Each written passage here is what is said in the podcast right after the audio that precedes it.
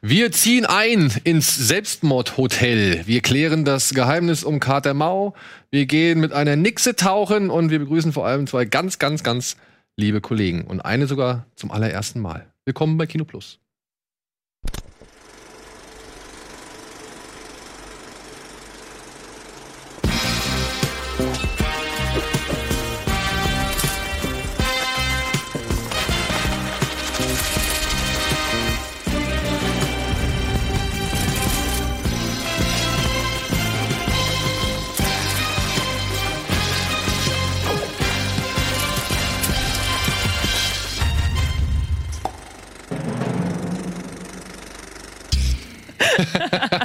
Nicht ich.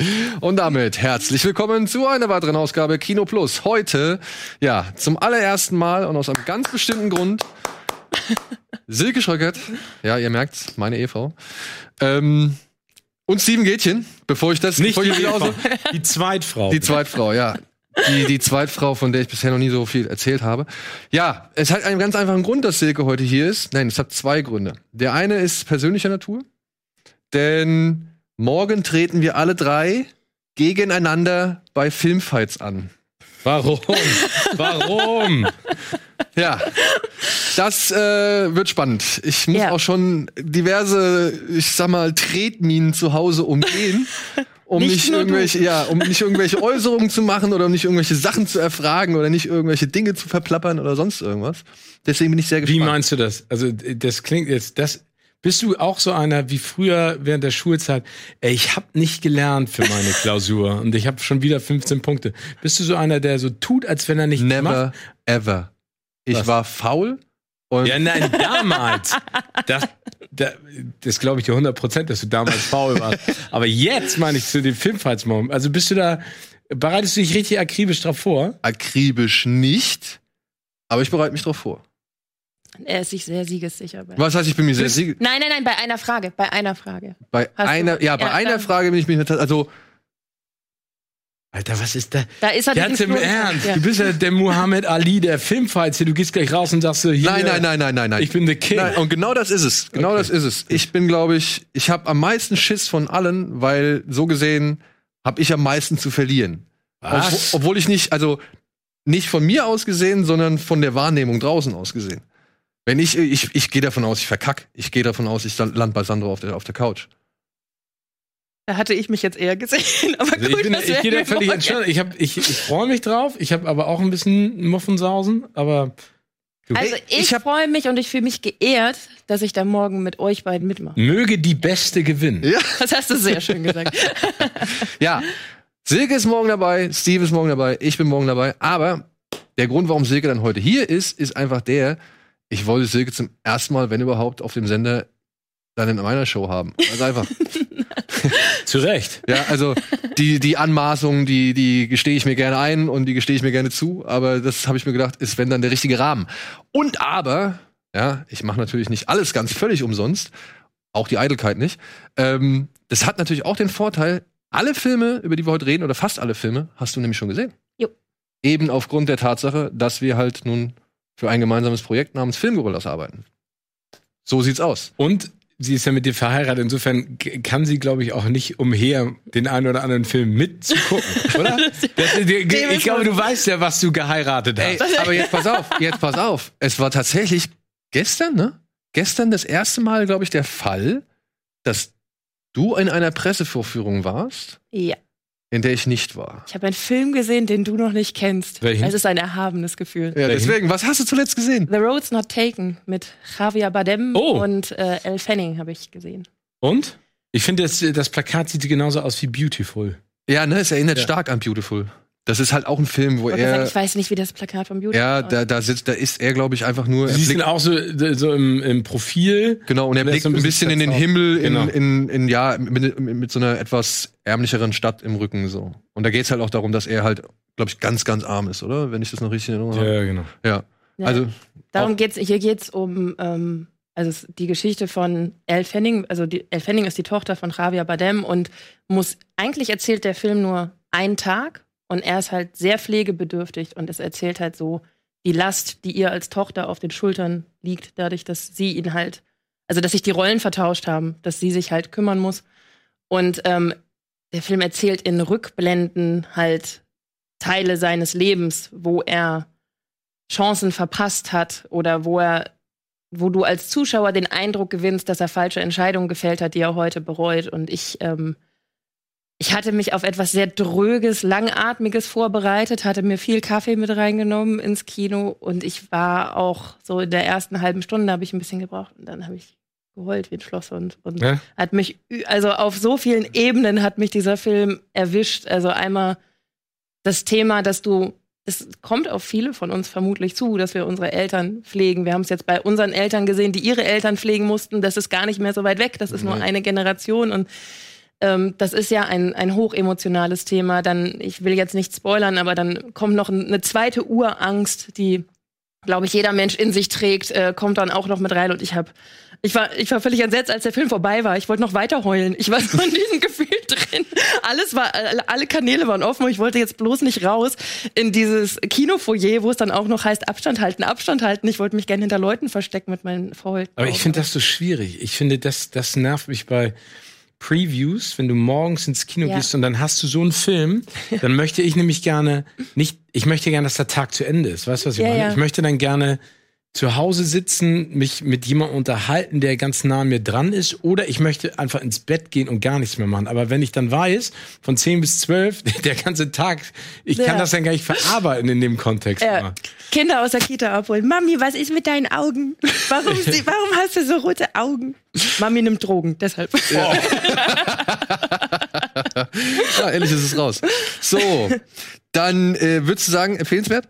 Ja, auf jeden Fall, aber man muss in der richtigen Stimmung sein. Ne? Also ist jetzt, glaube ich, kein Film, um zu sagen, ey, ich gehe mit meinen Freundinnen mal wieder lustig ins Kino und wir trinken vorher drei Prosecco, weil dann sitzt du da mit so einem Gesichtern. Also Keine Ladies Night. keine Ladies Night, kein Stammtisch am Aber war, ist denn nicht Javier Bardem gut? Ja, wie ist er? Genau, bei dem. beeindruckend, super. Ja, ich finde ihn echt.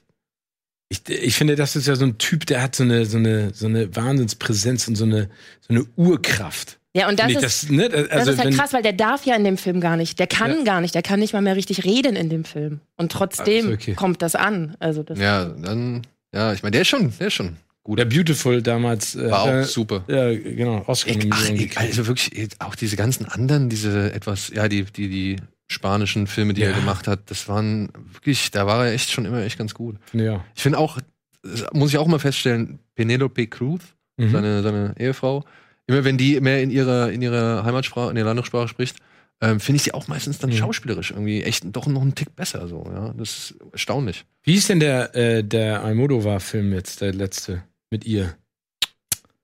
Du meinst jetzt hier äh, Pain and Glory, oder was? Da hat sie die Mutter von. Ja, ja, genau, Ja. genau. Da war sie Äh, auch mit super. Antonia Banderas. Ja. Auch ganz toll. Wenn, Ja. Ich finde, die, die hat ja so und so auch, ne, also die, ich glaube, das ist ja auch bei ihr das Problem. Das ist eine so unfassbar attraktive, schöne Frau, dass sie darauf reduziert wird. Aber wenn du dir die Filme anguckst, dann merkst du einfach, dass die braucht ja gar nicht viel, ne? Das ist ja auch so eine, also die hat da, die kann das ja auch echt gut. Ja. Wie auch Monika Bellucci, die ich auch immer wieder groß Oh, ja, Monika. Ja, Ja, find- ruhig. ja, Entschuldigung, mussten wir ganz kurz mal. Okay. Ja, aber es ist, es ist manchmal. Ja. Ich schwärme sowieso nur für eine. Das Ja. du. Ah, sehr schön. Gut, So. dann gehe ich. ähm, was hast du gesehen? Ich habe äh, in Vorbereitung ja für andere Sachen, die wir gemacht haben, ich habe äh, Gentleman gesehen, Semper Fi und ähm, Greyhound, Greyhound. äh, den Tom Hanks Film. Und ähm, ich fand den sehr, sehr gut. Er hat mir wirklich gut gefallen. Knackige 90 Minuten. Vielleicht mit den digitalen Effekten haben wir auch schon drüber gesprochen. An der einen oder anderen Stelle nicht so ganz rund, aber es geht ja darum, dass während des Zweiten Weltkrieges äh, die alliierten Schiffe über den Atlantik fahren nach Großbritannien, um sozusagen die alliierten Truppen mit Waffen und äh, anderen Dingen zu versorgen. Rohstoffen. Genau, und müssen ähm, durch eine, eine Gegend, die nennen sie The Black Pit oder The Pit, wo die äh, U-Boote der Deutschen auf die warten sozusagen und die angreifen, weil das ist genau die Zone, in der die, der Luftschutz sozusagen der Alliierten nicht reicht. Einmal von Amerika aus und von der britischen Küste. Und es geht im Prinzip um den Zeitraum, wo die angegriffen werden von der, von der Wolf, vom Wolf Pack. Und äh, Tom Hanks ist äh, Kommandant eines Schiffes namens Greyhound, die dafür zuständig sind, die anderen Schiffe zu schützen. Und das ist wirklich beeindruckend, weil äh, die ganze Zeit äh, Maßnahmen, Dinge, Befehle, sag ich mal, in Militärsprache abgesondert werden. Und ich habe keine Ahnung, was die meinen, aber so drin in dem Film, dass du halt ganz genau verstehst, was die sagen und was da passiert. Und ich finde, Tom Hanks macht einen tollen Job. Da gibt es einige wirklich beeindruckende Szenen und der Film steigt bumm ein und hört auch bumm auf und du musst dir da nicht viele Gedanken machen. Ich fand den wirklich richtig gut und äh, auch die Kamerabewegung zeitweise, ne, dass du siehst, wie das mit dem Schiff mitfährt, wie das untertaucht. Also und die Musik. Ey, Wie gesagt, Musik ist richtig, die ist Immer wenn- so im Gedächtnis Genau. oder so, so aufgefallen, Präsent, präsent, ne? Ja, also es erinnert so ein bisschen an Zimmer irgendwie bei, bei, weiß nicht, Dunkirk oder, Ja. Ah, ich hoffe, es war Zimmer bei Dunkirk. Auf jeden Fall an dieses, an diese, Ah, an dieses, ja, fast schon monotone Taktung Genau. von, von einem Zimmer immer wieder dann, dann, dann, dann, dann, dann, die ganze Zeit. Und das, immer wenn die U-Boote auftauchen, Ja. das ist wirklich be beängstigend, aber großartig. und das macht's, ja, das, das trägt viel zur Atmosphäre und zur, zur Stimmung bei und zur Drucksituation. Ich finde halt, der Film schafft so viele Drucksituationen. Mhm. Zack, immer wieder aufs Neue. Also das fand ich echt gut. Also das kann, kann man sich, sollte man sich auf jeden Fall angucken. Genau, und was du gesagt hast, Drucksituation im Sinne, keine Zeit, ne? Also Ja. du hast kein, der, der, es herrscht die, die ganze Zeit diese, dieser Druck, Entscheidungen zu treffen, äh, wird weder geschlafen noch gegessen, noch um, um, um verstorbene Kollegen getrauert. Das ist wirklich beeindruckend. Also, Sind die im U-Boot? Nee, das ist nee, dem- die sind auf dem, auf dem Schiff. Genau, USS Keeling heißt die, genannt Greyhound. Genau. Ja. Genau, das habe ich zuletzt gesehen. Das ist ein erster Streaming-Tipp, Ja, genau. denn der stimmt. startet exklusiv bei, bei Apple. Apple. Plus. Der sollte eigentlich mal ins Kino kommen, wurde dann aber für 70 Millionen von Apple gekauft und ist jetzt exklusiv ab dem 10. Juli, glaube ich, bei Apple Plus. Ich habe äh, tatsächlich gestern einen Film gesehen im Rahmen oder anlässlich des äh, Fantasy Filmfest oder der Fantasy Filmfest Nights am 11. und am 12. Juli finden jetzt deutschlandweit wieder die Fantasy Filmfest Nights statt. Ah, cool. Äh, ja, Also da, nächstes Berlin, Wochenende. genau, über, über Ja, genau. Also nicht jetzt das kommende. nicht jetzt sondern das kommende, sondern das nächste, genau. Äh, Berlin, Köln, Hamburg, Stuttgart, Nürnberg, München, Frankfurt, glaube ich. Und da gibt's ein paar, wie gesagt, interessante Titel, ein paar Titel aber auch, die mich nicht so sehr reizen. Aber ein Titel, der mich tatsächlich gereizt hat, das ist The True Story of the Kelly Gang. Von, ähm, wie heißt der, Justin Kurzel? Mhm. Heißt der Justin Kurzel? Mhm. Das ist der Regisseur, der Ich wollte immer Kürzel sagen, aber das ist Kurzel, ne, heißt er. ja. Das ist der Regisseur, der unter anderem Assassin's Creed gemacht hat. Die Verfilmung, die leider nicht so wirklich gelungen Mit ist. Michael Fassbender habe ich komischerweise letztens gerade lief der irgendwo im Fernsehen. Ja, Da habe ich mir nochmal angeguckt und das, das, dieser klassische Film, da sitzt du davor und wünschst dir die ganze Zeit, dass er dich sozusagen reinzieht, aber du sitzt die ganze Zeit nur und dann habe ich angefangen, irgendwelche anderen Sachen gemacht, dann habe ich gemerkt, okay, der, der hat mich leider nicht gecatcht. ja, das Schlimmste sind eigentlich diese ganzen Szenen in der Gegenwart. Mhm. Und Marion davon, Cotillard ist doch auch dabei. genau, oder? äh, und davon gibt's halt einfach zu viel. Und diese Szenen in der Vergangenheit, die sind eigentlich echt ganz geil. Und das ist ja eigentlich das, was du willst. Das ne? ist das, was du willst, aber davon bietet der Film irgendwie ein bisschen zu wenig. Und der hat aber davor diesen Macbeth gemacht, auch mit Fassbender. Und äh, ich glaube auch Cotillard, ne? Kann das sein? Dass die auch die, die, dass die Lady Macbeth war, gespielt hat? Das kann sein. Ja. Und gucken? den fand ich ja interessant. Das war, also weißt du, Ham Macbeth so nochmal irgendwie aufbereitet zu sehen, hast du ja auch schon zigtausendfach gesehen. Oder was Hamlet? Wechsel ich das jetzt? Oh, jetzt lässt mich hier hinstehen. Guck mal, genau. Auf jeden Fall, The True History, The True Story of the Kelly Gang behandelt die Geschichte des australischen Outlaws Ned Kelly.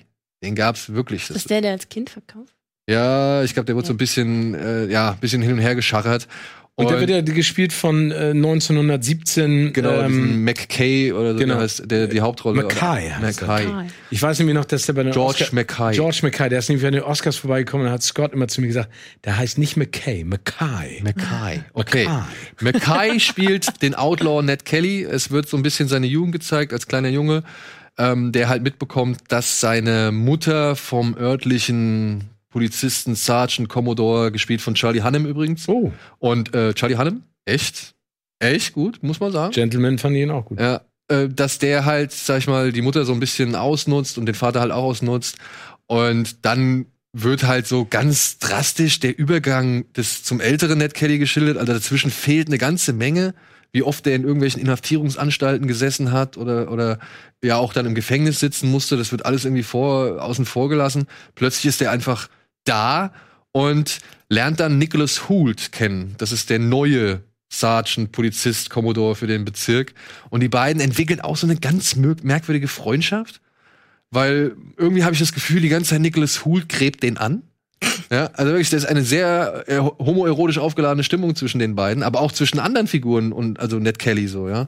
Aber also, aber ist Ned Kelly denn der Bösewicht oder ist er sympathisch? Ja, und das ist so das Thema, was ich halt okay. halt mit diesem Film habe. Ich muss sagen, der wird ja in Australien schon so, wurde ja so ein bisschen auch mystifiziert und zum Robin Hood, zum modernen Robin Hood oder zum Äquivalent von Robin Hood gemacht.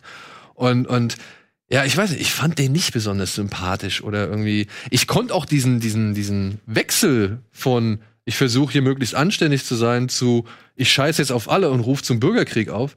Der, der war halt wirklich sehr abrupt und der war mhm. wirklich sehr schnell und ich fand, der war halt auch nicht wirklich soll stark unterfüttert. Soll das dann wirklich Fakten Nee, nee, sein? das ist halt das Ding ist. Er sagt am Anfang, das ist einfach eine reine okay. Fiktion. So, ja, also das ist nicht die wahre Geschichte der Dings. Das, das finde ich ja immer so anstrengend, wenn dir eine Geschichte präsentiert wird, die auf wahren Begebenheiten beruht und das dann so ja, in, in, in, am schlimmsten ist ja inspired by true events. Ja. Das heißt nämlich gar nichts. Ja. Das ja, heißt, Greyhound war auch inspired by true events. Ja, genau, aber es das heißt auch gar nichts. Es ist, ja, ist, ja, ist ja von einem Autor, der ganz viele fiktionale, haben wir über, über Horatio Hornblower geschrieben hat. Einen äh, englischen Seemann, äh, über den es, glaube ich, elf Bände gibt, ne? Ja. Also, aber inspired by true events heißt, du nimmst den Namen. Und am ja, Ende ist genau. nichts dabei, ne? Genau. genau. Aber ich habe nur ein, Entschuldige, ich hab ein Interview gelesen, wo hier auch Charlie Hannem, der ja in jedem Film echt top fit ist, ne? Also das ist ja Wahnsinn, was er für eine Physis hat. Erzählt, dass George Mackay ähm, nur noch Muskeln und Sehnen ist. Alter. Der, der muss so top fit sein. selbst Charlie Hannem hat gesagt, alter Vater, dagegen bin ich ein dicker Junge. Aber das fand ich schon irgendwie beängstigend. Zu viel? Also der Typ ist zwar schon irgendwo auch muskulös, aber ja, der ist so durchdefiniert. Das habe ich auch selten gesehen bei irgendjemandem. Ich fand nur ein bisschen. Außer bei mir, ne? Ja, außer bei dir vielleicht. Wenn ich es mal gesehen habe in meinen Träumen. In deinen Träumen? Oh. Egal. Auf jeden Fall ist es aber so, finde ich auch. Ich, ich fand das aber tatsächlich auch so ein bisschen ich fand es ein bisschen anstrengend, weil er nutzt auch wirklich sehr oft die Gelegenheit, seinen Oberkörper zu präsentieren ah. und dann halt so richtig dick aufzutragen.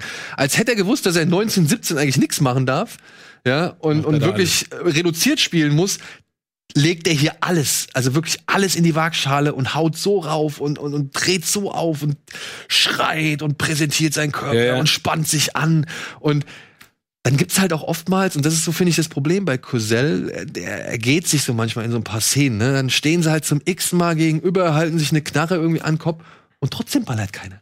Ja, und dann frage ich mich, ja, okay, du willst historisch akkurat bleiben, weil du dann irgendwie zeigen willst, wie diese Schießerei am Ende gewesen ist, bei der die Kelly Gang halt von den Polizisten umstellt worden ist. Aber dann vorher diese Szenen, ich, ich, ich verstehe es nicht. Also keine Empfehlung. Na, er ist optisch ist der schon stark und schauspielerisch ist er auch stark. Selbst Russell Crowe, der nur kurz im Film ist und mit seinem Rausch nicht der spielt er nicht den Vater? Nee, der spielt der, der spielt so gesehen äh, ja, so eine Art Vaterfigur, so ein Mentor, genau. also so eine Art Outlaw, auch so ein Bushranger. So, so, so, ne? Und, also wirklich, ja. der hat so einen fetten Rauschebart und ist jetzt ebenfalls sehr, sehr, sehr massiv. Den erkennst du fand ich, der, der sieht schon fast aus wie ein ganz anderer Darsteller, auf dessen Namen ich jetzt gerade nicht komme. Aber den hast du fast gar nicht erkannt, aber er macht's gut. Das, was er macht, macht er echt gut. Also alle, auch Nicholas Hoult, ne? Also Nicholas Hoult hält irgendwann mal so ein Kleinkind, also ein Baby, eine Knarre an, an, an den Kopf. Ach, die Szene habe ich gesehen. Ja. Und ey, ich habe gedacht, Alter, Alter, Junge, mach lass mal es. bitte in, nee, mach, entweder lass es, ja, genau, und, und, und du machst mir Angst. Ja, aber wirklich, der hat das echt gut gemacht, weil der so kommt so ganz freundlich rein zu der Mutter und erzählt halt irgendwie ganz banal, so hier könntest du mir vielleicht helfen. Und plötzlich hat er das Kind auf dem Arm und hält dir eine Knarre an den Schädel. Und das macht er halt in einer Leichtigkeit. So eine Perfidität. Ja, ne, wie, die, wie dieser Wandel von freundlich, von wirklich freundlich und ey, ich bin eigentlich ein guter Kumpel von dir, zu diesem echt beängstigt Wahnsinnigen ist. Also, da sind geile Ingredienzien okay. drin, aber irgendwie alles in allem ein Tick ist ein zu lang. Baby? Ja, ist ein echtes Baby. Welche Mutter gibt ihr Kind, ihr Baby für, weil sie denkt, das Baby wird jetzt Schauspiel-Babystar für sowas her? Ich habe das ja gesehen, das Baby schreit sich ja die Seele aus dem Leib. Irgendwann ja. Und du stehst als Mutter daneben und denkst, schrei noch doller. Also, ja, eine schwierige Szene. Also wirklich, und das ist, äh, der hat intensive, toll gefilmte, geil gespielte Momente. Aber in der Masse. Und lang? Zwei Stunden, etwas mehr als zwei Stunden. Ja, ich kann verstehen, wenn man den Film tatsächlich richtig mag. Ich konnte nicht so ganz an mich ranlassen, obwohl er mich sehr stark an diesen, an diesen auch so Neo-Western von ähm, der Mann, der The Road gemacht hat, John Hillcoat. Mhm. The Proposition heißt er. Mhm. Mit Guy Pearce und, und dem, Ja, ich weiß. ja, der auch richtig hart teilweise ist. Das ist auch der, der Kelly Gang. Und ähm, an den hat er mich sehr, sehr stark erinnert. Und was lustig ist, Nick Cave hat zu, Proposition das Drehbuch geschrieben. Der Sohn von Nick Cave spielt jetzt hier bei Ned Kelly mit. Echt? Ja, es ist schon äh, schöne, schöne Randerscheinung. Am passt halt. Sumpf. Ja. ja, das ist einer der Fantasy-Filmfestfilme. Es gibt noch ein paar andere. Es gibt einen Zombie-Streifen über eine Schönheits-OP-Klinik, in der irgendwie Zombies rumrennen, warum auch immer. Äh, Yummy heißt der. Aber das ist ja, das ist dann nicht äh, inspired, sondern based on true Das events, ist- weil es gibt viele Zombies in Schönheits. Packt- Ne, wollte ich gerade Ja, sagen, ja. ne? Die Katzenfrau. Der Film hat einen, der Film hat einen netten Running Gag. Da geht es nämlich um eine Dame, die eine wirklich sehr große Oberweite hat und die geht in die Klinik, um sich die Oberweite verkleinern zu lassen. Und das, ja, versucht keiner im Film so wirklich zu verstehen. Und die setzt sich dann halt irgendwie zu Wehr und am Ende wird's halt, das, das, darum geht's im Film nicht. Es geht in dem Film darum, Blut und Gekröse zu zeigen und das wird ganz ordentlich gemacht. Also da war sogar so eine Ekelkreatur drin. Da habe ich mich echt gefragt, ob das jetzt eine Puppe oder ein CGI-Effekt war, aber das sah echt gut aus. Aber ich muss dazu sagen, ich habe das nur auf dem kleinen Screen gesehen, Okay. deswegen ähm, kann das auch mal so ein bisschen verfremden.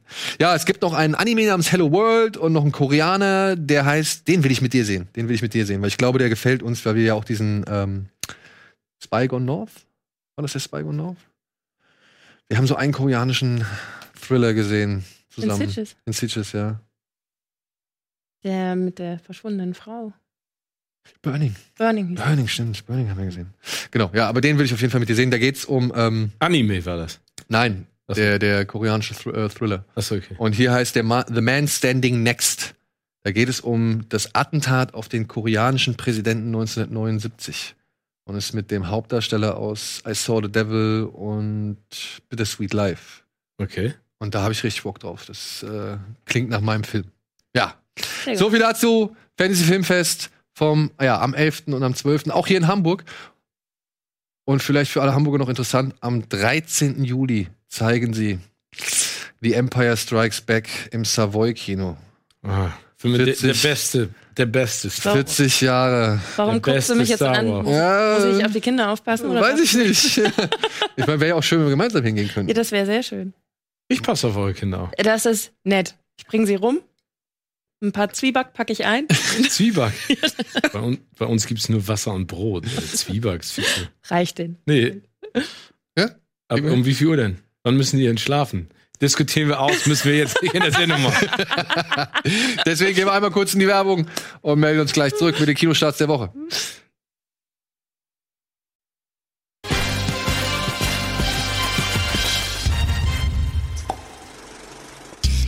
Hallo und willkommen zurück zur aktuellen Ausgabe Kino Plus mit äh, Silke und mit Steven. Und ja, wir haben ein paar Kinostarts. Es sind nicht wirklich die großen Filme. Es haben sich ja schon wieder einige Sachen getan, da kommen wir gleich noch drauf zu sprechen. Aber immerhin sind es ein paar Filme und über die wollen wir heute reden. Bitteschön.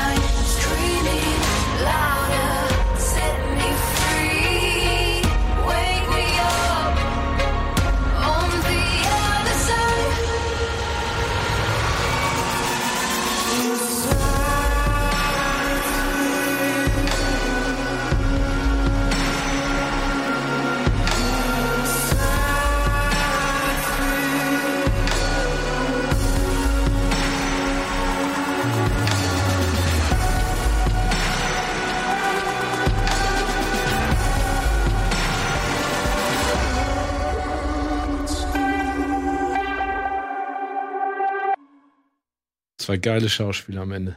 Ja. Das sieht fast alles aus wie ein Film und Und Bis Katamau. auf, bis auf Katam und Katamau, ja. äh, ja, meine Freundin, nee, meine Freundin Conny Genau. Geheimnis um Katamau. Kater, äh, Geheimnis um Katermau startet heute. Ja, der erste Kinofilm, basierend auf der berühmten Kinderbuch, Hörspiel, Kinderserie mittlerweile ja auch, Figur namens Conny, von der ich glaube ich auch schon gefühlt 20 Bücher gelesen habe. Ja, mindestens. Ja, mindestens. Conny ne? geht ins Kaufhaus, Conny Conny geht. Zahnarzt, Conny geht zur Schule, Conny backt Pizza, Conny geht zum Bäcker. Conny, ist hilft wütend. Mama im Haushalt. Conny ist wütend, fällt so ein bisschen aus der Reihe. Das ist das einzige Mal, dass es bei Conny nicht alles rosarot und super ist. Aber natürlich schafft Conny es auch, sich selbst zu regulieren. Conny geht in die ihrer Disco. Gibt es schon mittlerweile, ne? Wut. Später vielleicht. Conny kommt in die Pubertät. Ja. Ist bestimmt auch bald mal irgendwann Thema. Ja, hier geht es darum, dass. Worum geht's, Silke? Conny fährt mit ihrer Kita-Gruppe auf Kita-Fahrt. Ich war ja völlig also überrascht, dass es sowas gibt in dem Alter, aber gibt es, habe ich. Äh, Ja, aber wie alt ist. Conny? Naja, wenn sie in die ist nicht sechs. Und In der, Kita, in der Kita sind nicht alle sechs. Aber lass sie fünf sein. ja, lass sie, aber es ist schon, also früh, finde ich. Also meine erste Klassenfahrt war in der vierten Klasse und das war aufregend. Ich komme aber auch vom Ort. Was immer das heißt. Gut.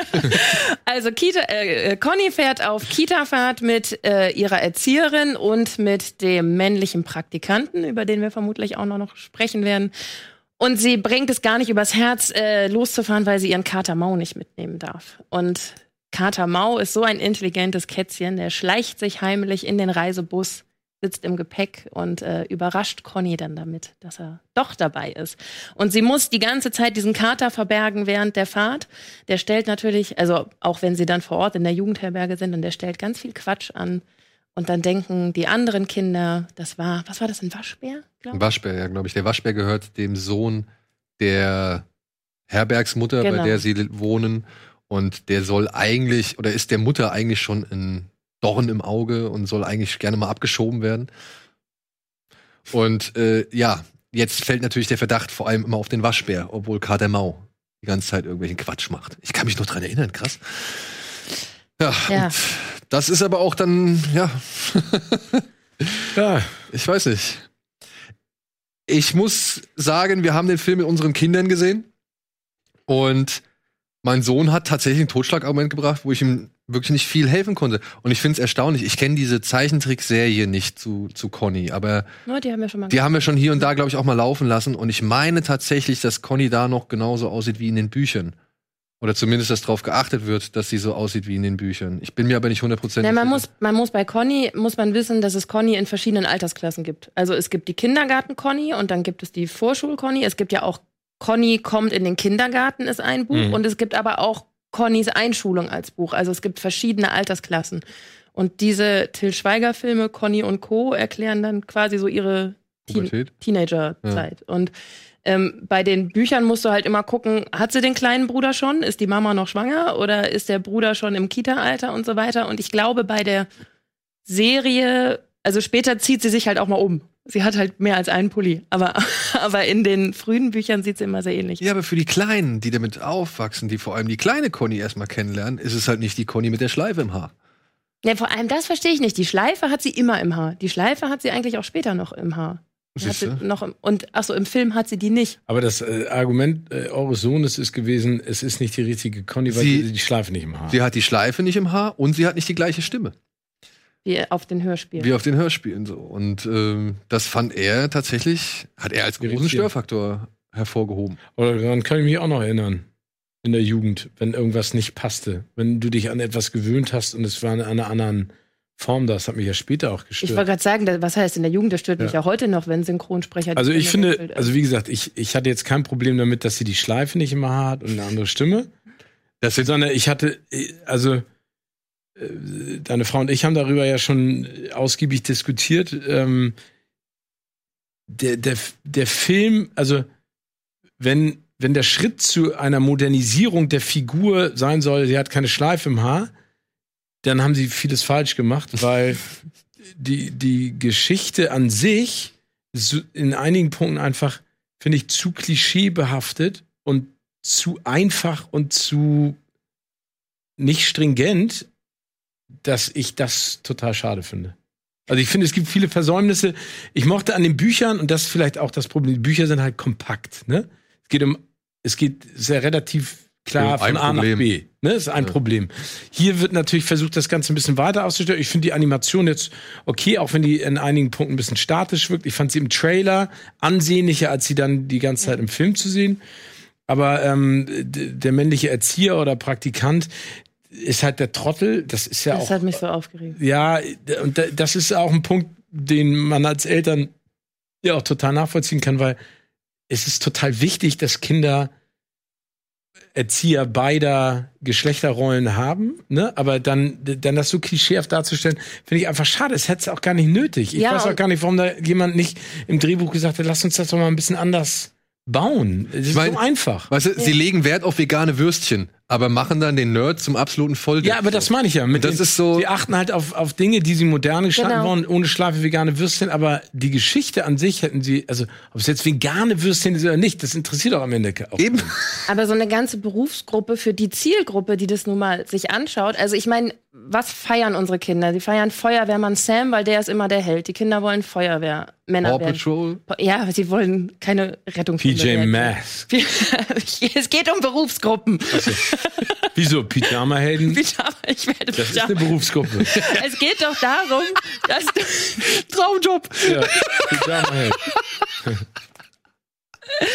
Es wäre eine so einfache Chance gewesen, die Berufsgruppe Erzieher etwas attraktiver darzustellen, dass ein Kind vielleicht mal sagt, ich möchte Erzieher werden wieder. Also ich finde das, ich finde das total schade, dass die Chance nicht genutzt wird, dass der da so trottelig dargestellt wird. Dann machen die sich sehr einfach, die Conny-Bücher stehen bei vielen Eltern in der Kritik, weil die Mutter, also wenn es heißt, Conny hilft Mama oder Conny unterstützt Mama, gibt es irgendwie auch ein Buch, dann hilft Conny der Mama im Haushalt beim Staubsaugen. Da ist der Papa dann nicht dabei. So, mit Papa geht sie in den Baumarkt. Also es ist so dieses typische Problem, mit dem, äh, mit dem die Bücher schon in der Kritik stehen. Finde ich auch an manchen Punkten ein bisschen übertrieben, aber hier machen sie sich so einfach, weil die Eltern spielen einfach gar keine Rolle. Sie, also, da haben sie sich so dem Kritikpunkt ein bisschen entzogen. Die Eltern verabschieden Conny nur. Und dann machen sie aber mit, also fallen sie in dieselbe Klischeefalle bei der Rolle der Erzieher. Und das finde ich halt irgendwie. Ja, aber ich glaube, ich glaube, der Punkt ist ja, du hast ja gerade was ganz Wichtiges angesprochen. Ne? Das ist ja eine Diskussion, die ja in vielen Bereichen gerade stattfindet. Ist es sinnvoll, wenn man, und das ist ja genau der, und deswegen stimme ich da mit euch überein, wenn du ein, aus einem Buch einen Film machst, ne, die Bücher kannst du jetzt im Nachgang ja nicht mehr verändern. Die sind so, wie sie sind. Und du kannst jetzt so die folgenden Bände versuchen auch dem anzupassen, was unsere Gesellschaft ja auch versucht zu repräsentieren und zu machen. Aber wenn du Und einen zu verändern. Genau. Wenn du einen Film rausbringst, hast du die Möglichkeit, ganz klar zu sagen, das sind die Bücher, wir finden die Figur toll, weil es, und das finde ich ja schön, ne? Es ist ein Mädchen, die, die voller Tatendrang Abenteuer erlebt und ja sehr selbstbewusst ist, auch in dem jungen Alter, was ja ganz viele Kinder auch schon sind, ähm, Dinge tut und auch mal Fehler begeht und Quatsch passiert. Aber ich hätte mir so gewünscht, dass sie das nutzen, um eine moderne Geschichte oder eine moderne Version einer Familie, einer Kita unserer Gesellschaft zu repräsentieren. Vielleicht ist das jetzt auch zu verkopft und zu erwachsenmäßig gedacht. Aber am Ende geht es ja auch darum, dass unsere Kinder sich das angucken und das vergleichen mit Dingen, die sie erleben. Die sie kennen. Ja. Ne? Und, und wenn das dann hakt, weil sie einfach sagen, wieso ist das so und wieso ist das so, dann, dann gibst du den unterbewusst etwas mit. Und vielleicht ist das zu viel Interpretation in diese, diese Geschichte rein, muss man sich auch immer zurückhalten. Aber das hat mich als ein erwachsener Familienvater gestört. Mich hat's auch gestört. Und ich, ich fürchte halt, dass dieser Film das Potenzial hat, bei ganz vielen Kindern oder Eltern der allererste Kinofilm zu sein. Also irgendwann ist ja so das erste Mal, wo du sagst, jetzt gehen wir ins Kino und gerade jetzt nach Corona, die Kinos haben wieder auf und jetzt sind einige Kinder sind halt genau in das Alter reingerutscht, dass die Eltern sich sagen, wir gehen jetzt mal ins Kino. Und unsere Tochter ist rausgegangen, weil ihr das zu spannend war, dass ähm, dieses Geheimnis, dass der Kater versteckt gehalten werden muss, das hält halt den ganzen Film über an. Und das, ich, ich weiß, jetzt heißt es wieder, wir dürfen unsere Kinder nicht unterschätzen, aber wir unterschätzen auch, was für Kinder schon gru gruselig ist. Also die verwechseln ja Anspannung mit Grusel und die empfinden das als schlimm, wenn das Kind so ein großes Geheimnis mit sich rumträgt. Und also ich hätte, gut, ich wäre jetzt auch mit der Dreijährigen nicht ins Kino gegangen, aber man geht ja vielleicht so mit einem Vier- oder Fünfjährigen das erste Mal ins Kino. Mann, manche machen das. Und, und das fand ich schon erstaunlich, wie das bei ihr gewirkt hat. Du denkst halt, das ist ein, eine total harmlose Geschichte und auch schon für die Kleinsten geeignet, aber man vergisst halt manchmal, dass solche Dinge auf die ganz anders wirken. Also da war dann irgendwie das Gespenst in der Tropfsteinhöhle, das war ihr egal. So, weil sie sagt, es gibt doch keine Gespenster, sagt sie dann. Aber das, Ja, aber, ja, aber das ist ja, ja, ich meine, denn wir haben über die Eiskönigin 2 geredet, ne? Wenn du dir dann mal den Handlungsstrang anguckst, der ist ab 6, ne? Ja, Da, da sitzt du Äh, zweimal und denkst so, what? Moment, ich komme nicht mehr ganz hin. genau. Erklärst du mir das bitte nochmal? Ich habe keine Ahnung mehr. Ja. Kommen wir zum Okay. Punkt. Conny genug von Conny. Ja. ist jetzt vielleicht von unserer Warte aus gesehen nicht der empfehlenswerteste Kinderfilm, den man, sag ich mal, zum ersten Mal seinen Kindern ranbringt oder mit dem man irgendwie Kinder vielleicht glücklich macht, die schon sehr Conny-affin sind. Ja. Ähm, aber das sehen natürlich andere Leute anders und das ist auch legitim und dementsprechend, das ist nur unsere Meinung, die hier abgebildet werden soll. Ich Ja, hoffe, das ist ja ein Reibungspunkt. Wir Genau. sagen ja nur, was wir empfunden haben. Das Genau, genau. Nicht.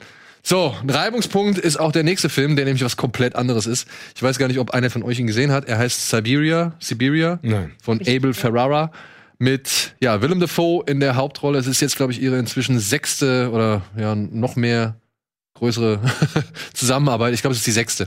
Und hier geht es um einen Mann, ja, der hockt halt am Ende der Welt in irgendeiner Hütte, wo er irgendwelche Vorbeireisenden hier und da mit Schnaps Ich schätze mal in Sibirien. ich weiß nicht genau, ob Sibirien ist. Es wird nie so richtig ausformuliert. So, ich dachte jetzt, ich dachte jetzt, ich Weil auch die. Leute, die da reinkommen, die reden für mich nicht immer nur irgendwie in, in der Rich- Richtung hingehend. Oder also der Film verlagert sich auch irgendwann. Also dieses Siberia habe ich auch nicht so ganz äh, vom Titel her verstanden. Ja.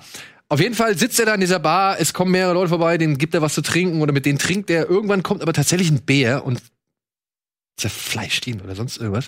Und von da an geht dieser Film ganz eigene Wege, denn von da an ja, lässt der Protagonist dieses Films einfach mal sein Leben Revue passieren. Und das passiert in sehr traumartigen Sequenzen, die versuchen einfach die gesamte Menschheits Menschheitsgeschichte in ihrer Düsternis so ein bisschen zu repräsentieren und Guck mir das aufzugreifen. jetzt gerade an. Ich, äh, okay, ich bin schon jetzt raus. Ja, es ist du. Wie dir ging es ähnlich vielen Leuten auf der Berlinale, die sind nämlich reihenweise okay. abgewandert während des Films. Ähm, ich habe schon wirklich viele vernichtende Kritiken dazu gelesen, aber jetzt muss ich dazu sagen, ich habe auch schon echt einige Filme von Abel Ferrara gelesen, äh, gelesen, gesehen und der hat halt schon sehr oft eben genau solche Typen porträtiert und einfach deren gescheiterte Träume oder diese gescheiterten Träume einfach irgendwie versucht äh, bildlich darzustellen. Allein mit äh, Bad Lieutenant, ja, zum Beispiel. Also der hat immer so kaputte Typen gehabt und dementsprechend muss man halt, glaube ich, entscheiden, ob man da Bock drauf hat, sich eben die, die Gedankenwelt auf eines, eines Ausgezählten irgendwie einzulassen und eben halt zu gucken, welche Versäumnisse er in seinem Leben irgendwie hat stattfinden lassen oder welche schlimmen Taten er begangen hat oder eben welche unerfüllten Hoffnungen, Fantasien oder unausgelebten Fantasien er noch hat. Das wird da alles mit abgearbeitet, also es kommt alles drin vor, es ist auch explizit. Aber es ist dann hier und da halt auch einfach, ob du es jetzt gesehen hast oder nicht, hat sich jetzt auch nicht wirklich vorangebracht. Und dann auch sehr, sag ich mal, schon deutlich auch in seinen Aussagen. Also da werden dann halt ne, wirklich Bilder gebracht, da musst du kein Buch nachlesen oder kein, kein Buch nachschlagen, um das irgendwie zu verstehen. Ein Film, auf den man sich einlassen muss, den kann man akzeptieren und auch so tats tatsächlich meiner Ansicht nach genießen, weil Willem Dafoe ist gut, ist gut, der macht das wirklich. Aber äh, der, das ist ja auch eine Rolle für ihn, ne? genau, also der, steht der, ja drauf auf sowas. Genau, der ist halt der Typ dafür, der lebt sich da gerne aus und der macht da auch immer gerne mit, was ein Regisseur ihm da sagt und irgendwie, sag ich mal, versucht zu vermitteln. Und dementsprechend kann man da auch nicht den Kritikpunkt ansetzen. Die Bilder fand ich in Ordnung. Ich mag dieses, dieses surreale ineinander übergehen in, in verschiedene Situationen. Weißt du, du bist in, eben bist du noch in der Höhle, plötzlich stehst du in der Bar, daraufhin bist du wieder irgendwie mit den Schlittenhunden unterwegs durch die Eis. Und die Bilder sehen ja auch toll aus. Ja, na, muss man Ne? aber auch, manchmal sind Oder die schon echt ein bisschen matschig und hässlich so. Also, okay. das, Aber das, also äh, d- der, der Geschichte zutragend oder einfach nur schlecht? mh, ich Weil- glaube, Faraba wollte, der, der, wollte, dass die der Geschichte zuträglich sind. Also, dass sie so ein bisschen auch die Düsternis und das Dunkle und dieses Finstere äh, in der Seele dieses Typen irgendwie einfach repräsentieren. Und, aber es ist nicht unbedingt immer schön, wirklich Okay. anzuschauen. Da muss ich jetzt sagen, waren zum Beispiel die Bilder in ähm, Ned Kelly äh, deutlich, Besser. deutlich besser. Okay. Ja, deutlich besser. So, was haben wir noch? Womit können wir noch? Suicide Tourist. Suicide Cruise, wollen wir den? Ja, komm, gehen wir den mal an. Suicide Tourist. Nikolai Costa-Waldau. Hast du, kannst du, kannst du die, die andere Inhaltsangabe? Ja, also komm. es geht im Prinzip, warte mal, kriege ich das? Ja, er, ist, er, er arbeitet bei einer Versicherung genau. und ähm, es geht darum, dass ihn, ich weiß jetzt nicht, ob ich das jetzt in der richtigen Reihenfolge nochmal erzähle, es geht darum, dass ihn eine Frau kontaktiert, deren Ehemann vermisst wird, weil er in ein Hotel eingecheckt hat, wie heißt das? Ar Aurora. Ar Ar Aurora. Ja. Und äh, sie sozusagen die Lebensversicherung nicht einkassieren kann, wenn man nicht weiß, was äh, passiert ist. Aber Nikolai Costa-Waldau nicht nur bei einer Versicherung arbeitet, sondern auch ähm, selber ein gebeutelter Mensch ist, weil er hat einen Tumor, ne? Genau. Einen Tumor und steht kurz davor. Äh, äh, also wie gesagt, ihm geht's nicht gut und er checkt selber in dieses Hotel ein und das ist ein Hotel, in dem aktiv Sterbehilfe geleistet wird, aber wo im Prinzip für einen Sterbenden oder eine Sterbende ein der perfekte Tod konzipiert wird. Nach deinen Wünschen. Nach den du Wünschen, ne? halt, wie du es gern. Genau. Und ähm, er dann da drin ist und wie es logischerweise so ist, ähm, er, während er in diesem Hotel ist, feststellt, er will doch eigentlich gar nicht äh, Suizid begehen und deckt dann auf, dass da eine Menge dahinter steckt. Auf jeden Fall ist es so, das glaube ich auch im Trailer zu hören, wenn man einmal diesen Vertrag unterschrieben hat, dann ist er nicht mehr rückgängig zu machen, sondern dann, dann muss man sich sozusagen da reinstürzen. Und ähm, ich kann ja nur aus meiner Warte sagen, ich finde äh, visuell toll. Ich mag auch Nikolai Costa-Waldau.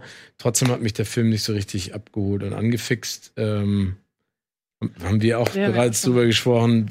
Ich finde diese, es wird so ein Geheimnis über diese aktive Sterbehilfe gemacht, aber es werden Videos rausgeschickt, um das sozusagen zu propagieren oder Ja, da habe ich auch lange drüber nachgedacht und wir haben auch drüber diskutiert, ob sich das nicht widerspricht. Und ich äh, bin mittlerweile bei dem Schluss angekommen, dass es sich nicht widerspricht, weil es gibt, es gibt das ja. Es gibt ja diesen Suizidtourismus.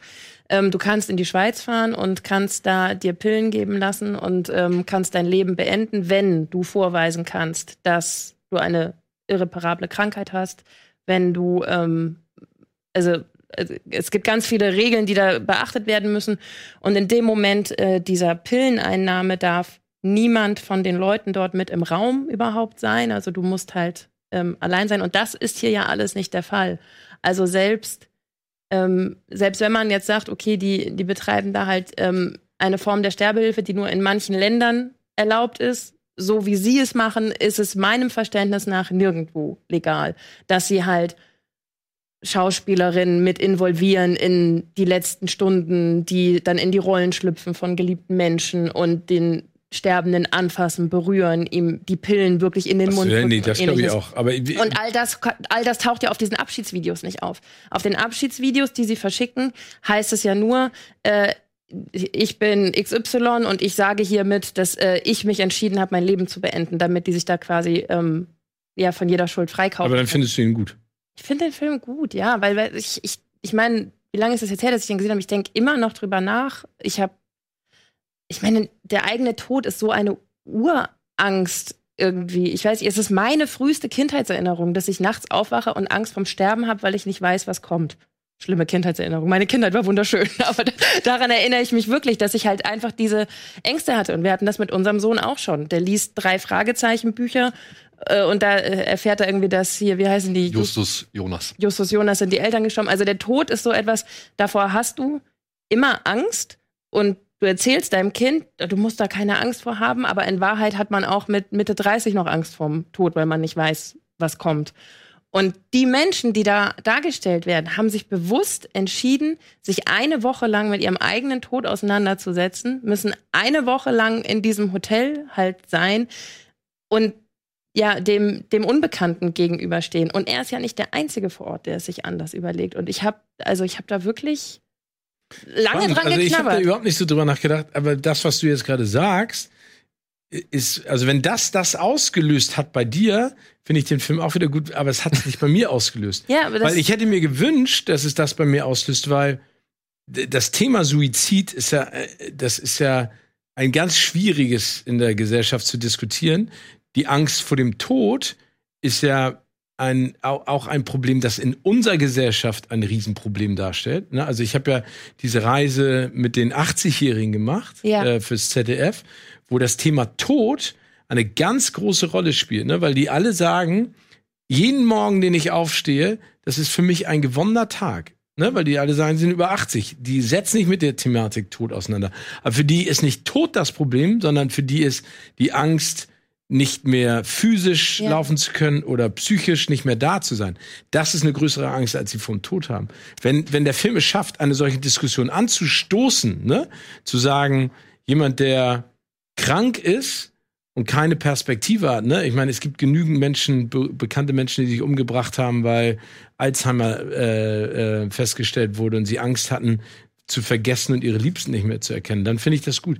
Hat dieser Film aber bei mir überhaupt nicht. Ich habe den angeguckt, war zwar ein bisschen dabei, aber ich bin nie in diese Geschichte eingetaucht und habe nie dieses Verhältnis zu der Figur oder zu den einzelnen Schicksalen bekommen, die du gekriegt Ja, hast. ich war da, ich merke, mein Herz schlägt gerade viel schneller, deswegen, weil ich ganz aufgeregt bin. Ich, ich sag jetzt einfach ganz schnell, ich habe äh, eine Freundin, die das gemacht hat. Also ich Mhm. hatte eine Freundin, die in die Schweiz gefahren ist und das gemacht hat.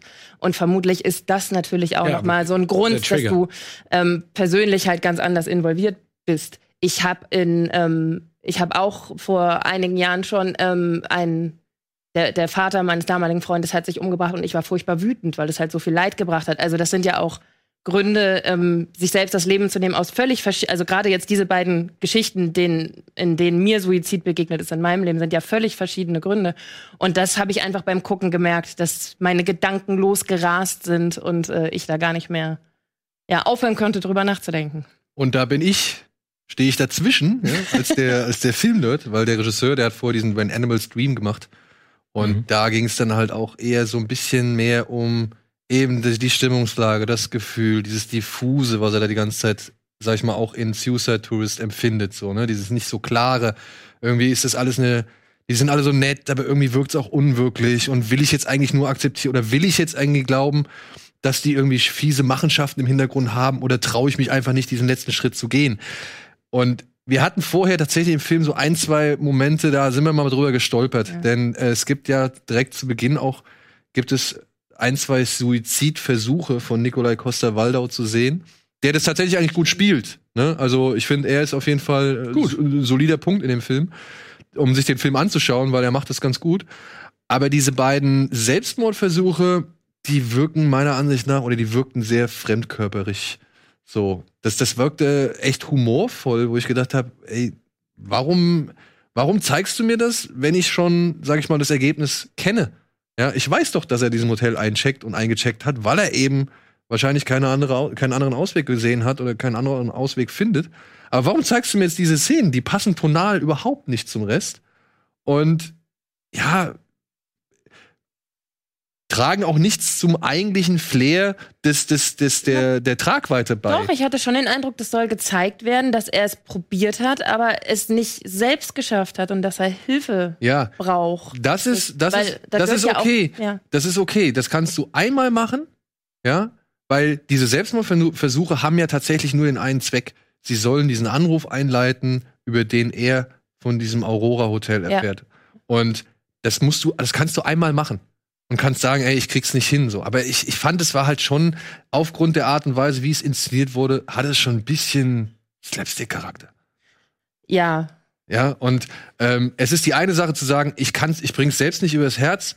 Und es ist die andere Sache, irgendwie zu zeigen, dass er schon so ein bisschen doof ist. Das wobei ich mich dann auch wieder frage, wenn ich selbst nicht übers Herz bringe, will ich es dann wirklich. Eben. Also das ist halt, das finde ich halt bei Und Ja, aber ich finde, ich finde dann, aber da, da sind so viele Fragen dann offen.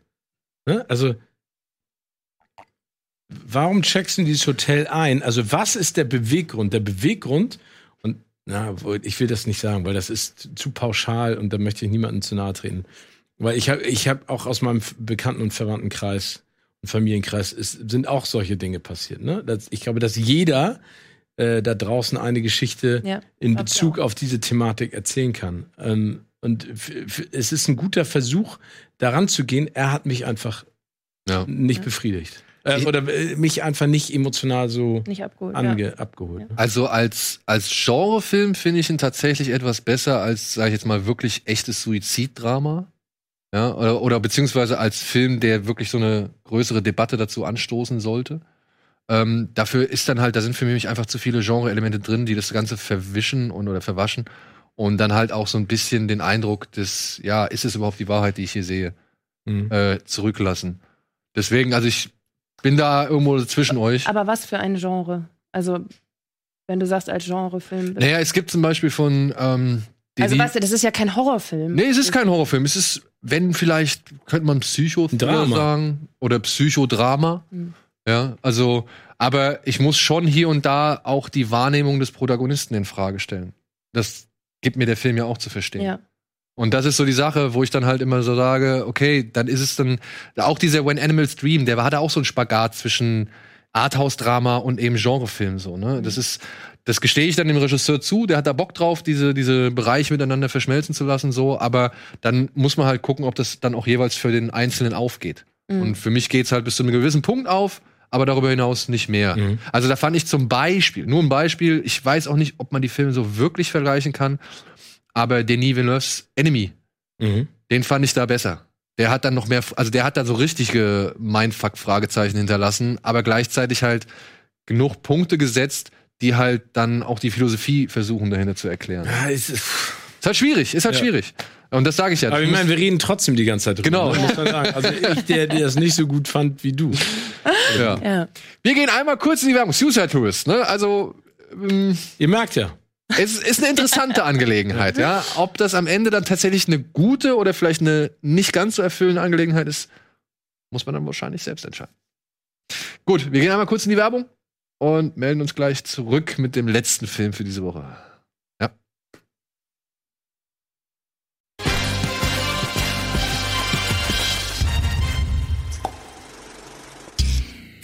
Das hättest du jetzt besser timen können. Ja, das, das hört aber der Zuschauer ja nicht. Wenn ich jetzt hier drin, äh, wenn ich jetzt hier drin poppe, während das Intro noch läuft. Ja, deswegen. Ja, Dankeschön. wir haben noch einen Film für diese Woche übrig. Einen deutschen Beitrag, der sogar jetzt schon auf einigen Festivals gelaufen ist. Und wenn nicht sogar, der wurde sogar ausgezeichnet, ne? Kann es sein? Dass Frau Bär Ja? was Ja, bekommen hat? den, ja, ja. Ja, Den silbernen Bären. Bären. Hat Frau B. hat Ja. den Bären bekommen. Das ist wundervoll, denn wir reden über Undine. Das ist der neue Film von Christian Petzold Genau. und soll tatsächlich der erste Film einer Trilogie werden zum Thema Elemente und zum Thema deutsche Folklore oder, oder Folklore. So ein bisschen, ich Deutsche glaube, Mythen. oder deutsche Mythen, genau. Und ja, hier geht es um eine junge Frau namens Undine. Die wird direkt zu Beginn des Films. Ach hier, hier ja, steht's ja. Beste. Darstellerin Paula Bär. ähm, die wird direkt zu Beginn des Films von ihrem derzeitigen Lebensgefährten Freund sitzen gelassen. Und sagt ihm aber, ey, wenn du mich verlässt, muss ich dich töten. Und noch bevor sie ihm so wirklich erläutern kann, warum, beziehungsweise was das alles soll, und noch bevor wir das irgendwie mitkriegen, muss sie halt wieder zur Arbeit. Und als sie dann zurückkommt, ist ihr Freund natürlich weg. Und sie sucht in dem Restaurant, in dem sie sich eigentlich voneinander trennen sollten, sucht sie nach ihm. Und trifft dabei auf, jetzt habe ich seinen Namen vergessen. Wie heißt er im Film. im Film? Ja, egal. Franz Rogowski. Franz Franz Rogowski. ähm, und es kommt zu einem Unfall. Ein Aquarium geht zu Bruch. Die beiden werden irgendwie mit Wasser überspült. Aber erleben so gesehen durch diesen Unfall einen magischen Moment und sind fortan ein Liebespaar. Ja. Was sie davon ablenkt, dass sie den anderen noch töten wollte. was sie davon ablenkt, dass sie den anderen noch töten wollte. Und jetzt ist so das Thema, ne? Wenn man wirklich gar keine Ahnung hat, was es mit Undine, den Namen Undine und eben ihre Aussage, wenn du mich verlässt, muss ich dich töten, auf sich hat, dann denkt man, die Frau ist irre. Und fragt sich die ganze Zeit, warum gucke ich jetzt der Irren dabei zu, wie sie irgendwie einen anderen Mann ins Unglück stürzt. Also nein, das ist jetzt ein bisschen übertrieben. Die beiden präsentieren eine schöne Beziehung, muss man sagen. Ja.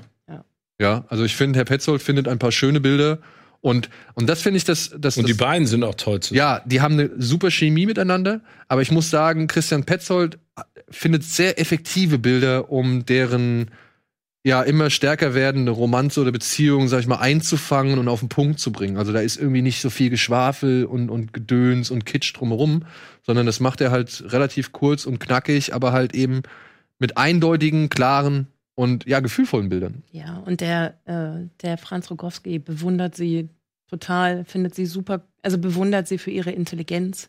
Das finde ich halt, das erlebt man nicht so oft, finde ich.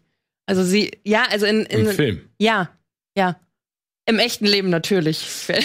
Permanent für meine Intelligenz bewundert. Nein, der, der, ähm, dieser eine Moment, da sitzt sie so halbnackt und arbeitet an ihrer Präsentation und wirft sich schon auf ihn und er will aber lieber, dass sie ihm die Präsentation vorführt, weil er sich das gerne anhören möchte. Mit Worten, die er nicht kann oder kennt, Genau. aber die sich toll aus ihrem Mund anhören. Das- Ja. Und was, was macht man jetzt? Erzählt man das? Oder, weil ich meine, wenn Wie man. es weitergeht. Nee, nicht wie es unbedingt weitergeht, sondern was eigentlich dahinter steckt. So. Weil das ist, finde ich, halt das große Problem an diesem Film, obwohl ich ihn gut finde. Aber wenn du halt wirklich nichts über die Herkunft oder die Hintergrundgeschichte weißt, dann lässt sich der Film da auch relativ allein. Also ich, ich habe ein Interview gelesen mit dem Christian Petzold jetzt gerade und das ist so spannend, ne, weil ich den wirklich toll finde, aber dieses Interview war und das meine ich jetzt überhaupt gar nicht böse, aber es war so verkopft. Mhm.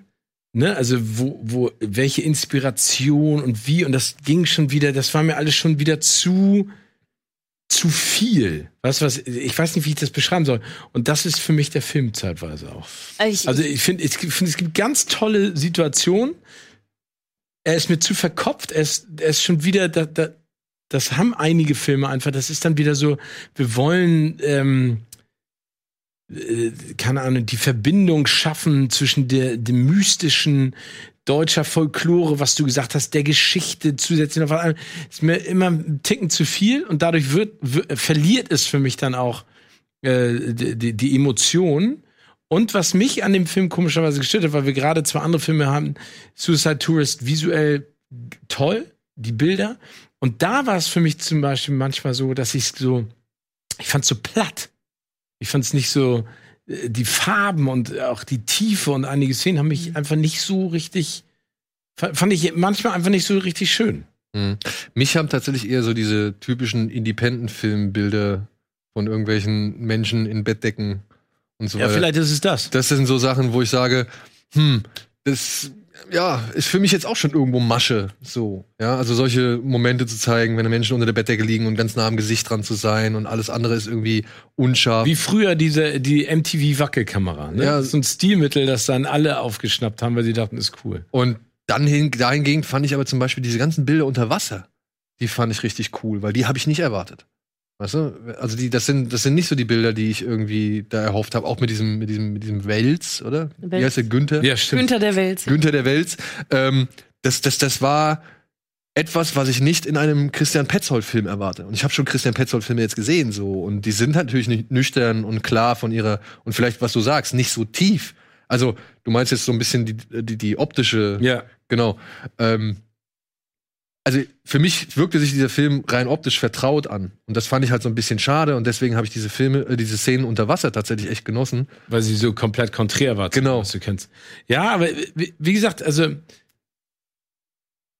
die, diese, dieser Mythos der Undine und das, was dahinter steckt als Geschichte, der ist ja schon spannend. Und das in die Moderne zu ziehen und so zu erzählen, das ist ja schon mal eine Herausforderung und das ist ihm ja auch in vielen Dingen gut gelungen, finde ich. Ne? Ja. Und vor allen Dingen, wenn du zwar so tolle Darsteller hast, die so miteinander verschmelzen, ne? Also, dass du da sitzt und sagst, die lieben sich wirklich, ne? Also, du gehst da raus, äh, du beendest ja einen Film und, also, ich würde mich freuen, wenn die beiden Darsteller auch ein Pärchen wären, ne? Weil du, weil du die, die einfach so schätzt. Ja. Egal, wie es jetzt, ohne Ja, ja. was zu verraten, aber, ähm, dann hast du ja schon eine Menge gemacht. Als Regisseur, wenn du das geschafft hast, ne? Das stimmt. Und ich finde auch, also ich fand den Film ja auch super, weil ich halt zwischendurch pausiert habe und gegoogelt habe, was ist denn der Undine, äh, Undine-Mythos? Und ich, ich, das, ich finde, das, das doofe Gefühl ist halt, wenn du dir blöd vorkommst beim Gucken. Und ich kam mir leider bis dahin blöd vor. Also, wenn ich dann mir gelesen immer blöd vor. Das tut mir leid, Steve, Ach so, okay. aber das kriegen wir jetzt so Das schnell kriegen wir nicht mehr hin. Zu ist abgefahren. Ah, toll, Ja. danke nochmal. Echt super. Ne, aber wenn, wenn ich dann irgendwie mir da hinterher Kritiken durchlese und ähm, dann steht da, ja, wurde gefeiert auf, was war das, auf der Berlinale, dann denke ich mir, sind wirklich alle Menschen auf der Berlinale Nein. klüger als ich? Oder gucken die nur nach rechts und links und sehen, oh, die Leute finden den Film ey, gut und klatschen Also diese mit? ganzen, der, darf ich das nochmal sagen, ne? Und wir sind ja auch Filmkritiker, aber diese ganzen Feuilletonisten, die, die, die gucken sich vorher logischerweise an, um sich vorzubereiten auf ihre Kritik und dann machen sie auf dicke Hose. Ja, das weil, ist ja leider wenn dann die Problem. Kritik äh, irgendwie losgeht mit, Alle. Ja. Nein, nicht alle. Nein, aber das nervt mich doch auch, wenn dann da steht, es, und wenn, wenn dann wieder steht, es ist eine Symbiose aus der Zeit.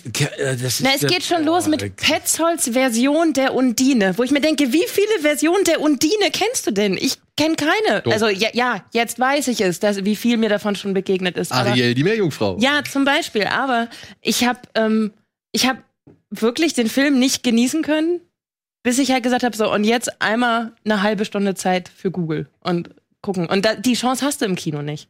Also meine Das Empfehlung wäre, das vorher zu Hause zu machen, weil dann ist es wirklich eine tolle Umsetzung und eine schöne Mhm. Geschichte. Gut gespielt. Ja. ja. Genau. Und was mich tatsächlich am allermeisten an diesem Film gefreut hat, wo ich gemerkt habe, okay, ich bin wieder älter, ja, ist vielleicht nicht so die erfreulichste Nachricht, aber was mich tatsächlich erfreut hat, ist, du siehst dann Franz Rogowski. Franz Rogowski kenne ich aus diversen Filmen wie Victoria und was weiß ich und hab den so nach und nach Love Stakes und so und hab den halt durch genau solche Sachen kennengelernt und weiß jetzt, cooler Typ, sehe ich gerne. Aber dann hast du ja die, die Frau Beer. Die kenne ich durch Bad Banks. Dann hast du aber auch die Mariam Zar- Zareh, glaube ich, heißt die. Mhm. Die kenne ich aus vier Blogs. Ja, und dann hast du Antje, nee, Anne, Anne Ratte-Polle. Polle. Das ist die Chefin von, von, äh, von Frau Beer in dem Film. Und die kenne ich aus Dark.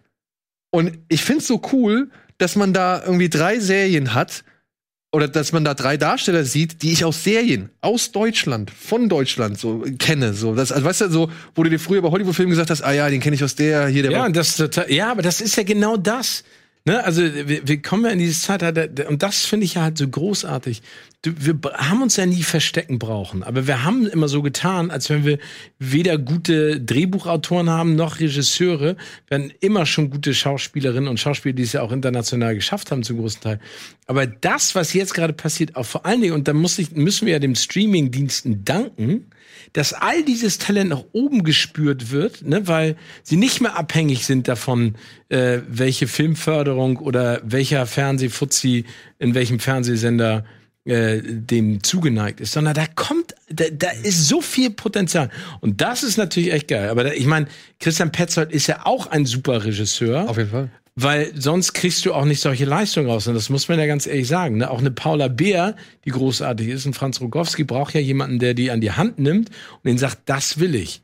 Ne? Oder der einen Rahmen bietet, in dem die sich austoben können. Und du siehst einfach, was die können. Und dann kommen wir wieder zu unserem Interview, was wir auch mit dem Albrecht Schuch gemacht haben, dass du nicht mehr die Schauspielerin oder den Schauspieler siehst, sondern die Rolle. Und das ist echt geil. Und das ist in diesem Film äh, definitiv gegeben. Also, wie gesagt, ich bin auch äh, äh, positiv dem Film zugetan, auch wenn ich nicht so smart bin wie die Feuilletonisten und ich sofort wusste, ich hatte das im Hinterkopf und diene und konnte ein bisschen was damit anfangen, aber auch, ich habe auch logischerweise dann detaillierter geguckt. Ähm, dann, dann ist dieser Film schon rund. Ich bin mal gespannt, wie diese Trilogie, also wo, wo, das noch aufbaut, ne? Ja. Also welche mystischen Geschichten. Ey, und für mich darf es gerne tatsächlich auch noch ein Tick fantastischer werden. So. Also der darf. Nee, aber visuell darf es äh, experimenteller werden. Das vielleicht auch. Ne? Ja. ja. Gut. Haben wir noch einen Programmpunkt, den wir abhaken müssen? Ey, komm. Haben wir. Was? Was willst du? Ich will jetzt erstmal, ja doch, jetzt nehmen wir uns die Zeit. Silke Angst. ist heute zum ersten Mal zu Gast und deswegen darf sie auch eine Hausaufgabe aufgeben. Oh. Und äh, ja, deswegen überlasse ich dir das Feld. Hausaufgabe für innerhalb, nee, die übernächste Folge, genau. Nächste Folge übrigens, nächsten Donnerstag, unsere 300. Folge, ja, live. mit äh, so vielen Gästen und Beiträgen und Informationen und Inhalten wie möglich. Und danach die Woche. Dafür wäre die Hausaufgabe relevant. Silke, was willst du den Menschen da draußen mit auf den Weg geben? Was sollen sie sich anschauen? Ich habe mir einen meiner absoluten Lieblingsfilme rausgesucht, Oh. den ich auf VHS-Kassette besessen habe. Oh. Und immer beim Hausaufgaben machen hab laufen lassen, zurückgespult habe und äh, weitergeguckt habe. Deswegen ist das einer der wenigen Filme, wo ich tatsächlich auch äh, teilweise mitsprechen kann. Du kannst das ja, wenn du einen Film einmal gesehen hast. Clueless, was sonst? der äh, Das ist Alicia Silverstone. Alicia Silverstone, es gab später auch eine Serie, Clueless, die Chaos-Clique. Sie ist Cher Horowitz hier zu sehen und ähm, sie. Oh, er ist doch hier aus Princess Bride. ja, genau, Ne? Boah, wie- genau. Ah, wie groß. Ähm, Cher und ihre beste Freundin Dion sind beste Freundinnen, weil sie beide wissen, wie es ist, wenn andere neidisch auf einen sind. Und das verbindet sie. das hier ist gerade. Sie ist gerade im Debattierclub äh, und debattiert scheinbar nicht sehr ähm, folgefähig. Und äh, sie hat diesen Kleiderschrank, mit dem sie ihre Klamotten morgens zusammenstellen kann und betont, dass sie ein ganz normaler Teenager ist. Hier Brittany Murphy kommt mit an die Schule und ähm, Chairs Projekt ist es, aus Brittany Murphy eine Frau, machen. eine coole zu machen, eine Betty, wie es heißt in dem Film. Der Film ist voll von furchtbaren Klischees. Er ist ganz schlimm gealtert. Die Gags funktionieren überhaupt nicht mehr. Ich hatte, also die meisten. Ich hatte ähm, zu meinem 35. Geburtstag hatte ich ein Kino gemietet und hatte mir fest vorgenommen, all meine Freunde zu zwingen, diesen Film mit mir zu gucken. Und dann habe ich ihn mir zum Glück eine Woche vorher nochmal angesehen. Und wir haben uns dann gemeinschaftlich dagegen entschieden, dass man was habt ihr denn gezeigt? schöne Bescherung haben wir da. Ich habe ja im Dezember Geburtstag. der, Ja. mein, der, der Kult. Äh, War, war für die Stimmung sicherlich besser, aber trotzdem, den zu gucken, der, ähm, jetzt läuft ja gerade Emma im Kino Genau. und äh, Clueless basiert auf Jane Austens Emma. Also im Grunde dieselbe Geschichte, halt äh, in ein anderes Setting verlegt und hat mir früher einfach so viel Spaß gemacht. Und die ganzen Gags mit den Handys funktionieren nicht mehr, weil der große Gag ist, die haben alle Handys. Also das ist halt aus heutiger Sicht überhaupt nicht mehr witzig oder zum Lachen, aber es ist eine schöne Liebesgeschichte. Wie schön ist das der Trailer? Wie schön, dass sie verraten, wie es ausgeht im Trailer. Also ja, sie kriegen sich. Und Aber wer hätte das gedacht? wer hätte das gedacht bei dem Film? Nee, und äh, viele Zitate, die ich heute noch auf T-Shirts trage, kommen aus diesem Film. Und er macht mir einfach immer noch gute Laune. Ja, auch cool. wenn man ihn mit zwei zugekniffenen Augen an manchen Stellen gucken Aber ich hab, den habe ich auch damals, da, da gab es eine Premiere in Berlin damals. Was ist denn aus Alicia Silverstone eigentlich geworden? Macht, macht die noch was?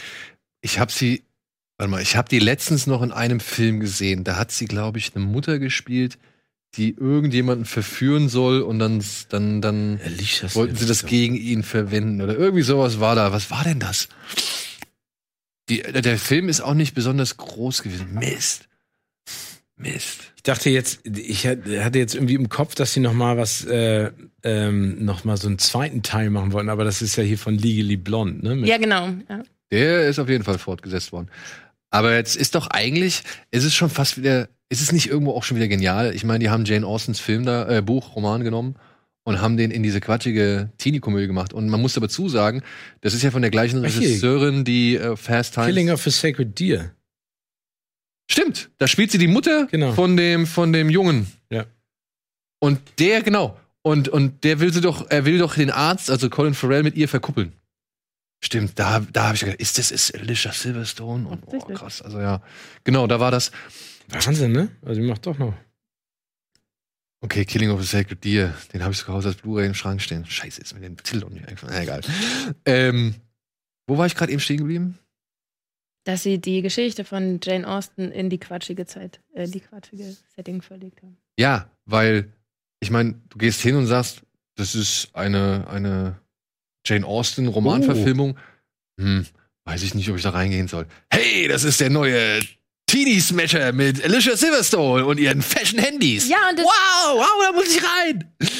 Hier, guck mal, Also. sie ist in, in, der, in der bevorstehenden neuen Serie von Masters of the Universe ein, Voice-Talent. und produziert einen Film namens Sister, Sister of the Groom. Aber egal. Äh, Also es geht halt ums, clueless. ums Kuppeln, was ja zu der Zeit, in der der Roman von Jane Austen spielt, tatsächlich, ich glaube, so, sogar unter Strafe stand. Also Menschen miteinander zu verkuppeln. Also Da wurdest du verheiratet ja, ja, also das von den Eltern. die, die, die Thematik ist dieselbe, aber hat natürlich immer noch eine ganz andere Rolle. Aber auch bei ihr, bei ihr geht's halt total schief. Also sie startet ja diese ganzen Verkupplungsversuche. Einmal klappt es, aber ähm, sie richtet damit eher Unheil an und das ist ja. Es ist Aber ja ich finde, ich, also das, was ich von dem Film noch erinnere, ist, sie war ja so eine, sie war auch schön tollpatschig. Das konnte sie aber gut. ja, Ne? ja, das kommt, ja. Ja, Okay. auf jeden Fall Fast Time at Richmond High Mhm. mit Sean Penn als Spicoli. Findest du auch gut, oder? Ja. Und der sticht ja auch nicht so, ist ja auch nicht so die reine Blödel-Geschichte, ne? Also ich denke mal trotzdem, dass da noch irgendwo ein Kern war, den man sich zurück. Kann aber natürlich auch sein, dass das Studio diverse Sachen noch mal irgendwie anders haben wollte und umgeändert hat und es Ich meine, wenn noch du den jeden Tag geguckt hast beim Hausaufgaben machen. ja, es musste vielleicht alles noch ein bisschen greller und meine fanziger Hausaufgaben sein. nochmal angucken. Ja, genau. Handy, Ja. Handy, ah, genau. Klamottenschrank. Oh, ich weiß noch, als ich mein erstes Handy hatte. Ich habe das, also ich war eine der ersten in meiner Klasse, die ein Handy hatte. Entsprach es den gleichen in den Geräten? Ey, aber darf ich dir dazu mal eine Geschichte erzählen? Weil ich habe die letzten nämlich zu Hause erzählt. Ich hatte ein Handy, da war ich äh, beim Radio 1993. Und das Handy war eine Autobatterie, so, also weil wir- ich dann immer rausfahren musste für Autobatterie mit einer Antenne zum Ausklappen und ein Hörer mit Kabel drauf. Ne? Und die haben immer gesagt, wenn du rausfährst und du hast eine geile Geschichte, dann darfst du das Handy ausmachen, weil es hält nur, wenn du sprichst, einmal. Für eine, eine halbe, dreiviertel Stunde oder sowas. Da gibt's diesen Film über. Das, das, Meins sah anders aus. Das ist so wie Opa erzählt vom Krieg. So ist das gerade. Das ist echt schlimm. Da- Das war so ein Gerät. So ein Gerät. Kennst du noch DAF? Deutsch-amerikanische Freundschaft, die tanzt den Mussolini, so eine EDM, eine Elektroband, äh, EDM, Quatsch. Aber die ist so eine der Vorreiter, so mit Kraftwerk und sowas, elektronische Musik Nee. in Deutschland. geht. Da gibt's einen Film drüber, auch mit Dennis Moschito, wo Dennis Moschito halt äh, einen der spielt. Und der hat auch genau dieses Ding, diesen Riesenkasten mit dem Telefonhörer drauf und dem Kabel dran. Und ich glaube, er erzählt ähnliches, dass man da wirklich nur ein Gespräch mitmachen kann und so. das Thema erledigt. Äh, aber dein Handy war bestimmt schon so stylo. Nee, das war, das war auch Mit nicht. das war- Swarovski-Steinen. Natürlich.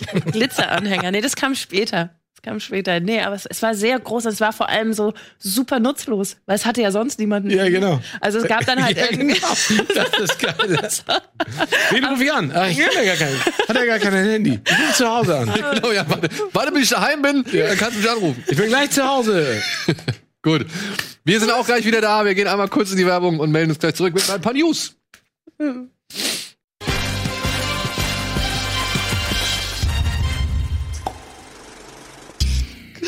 Hallo und willkommen zurück zur aktuellen Ausgabe Kino Plus mit Steven und mit Silke. Jetzt habe ich es ausgerechnet falsch rum gesagt. Ja, ist ja egal. Ich, Mann, jetzt fühle mich also ich dachte so, wow, cool. So sind wir mittlerweile. Keiner weiß, wer wer, wer ist, aber das ist geil. Ja, gut. Wo war ich stehen geblieben? Jetzt habt ihr mich in meiner Verwirrung. News. News. Hier sind die News. Krieg der Gerüchte. Disney will die eigene Star Wars Trilogie annullieren. Fluch der Karibiken. Piratenfilme mit Johnny Depp und Margot Robbie. Kröten konfus. Verwirrende Ninja Turtles Projekte im Anmarsch. Wer will Will? Großer Bieterkampf um Will Smiths Sklaven-Action-Thriller. Willkürlicher Rückzieher. Ray Fisher revidiert seine Joss Whedon-Aussagen. Kel Surprise. US-Kinos schließen wieder, Blockbuster verschieben sich.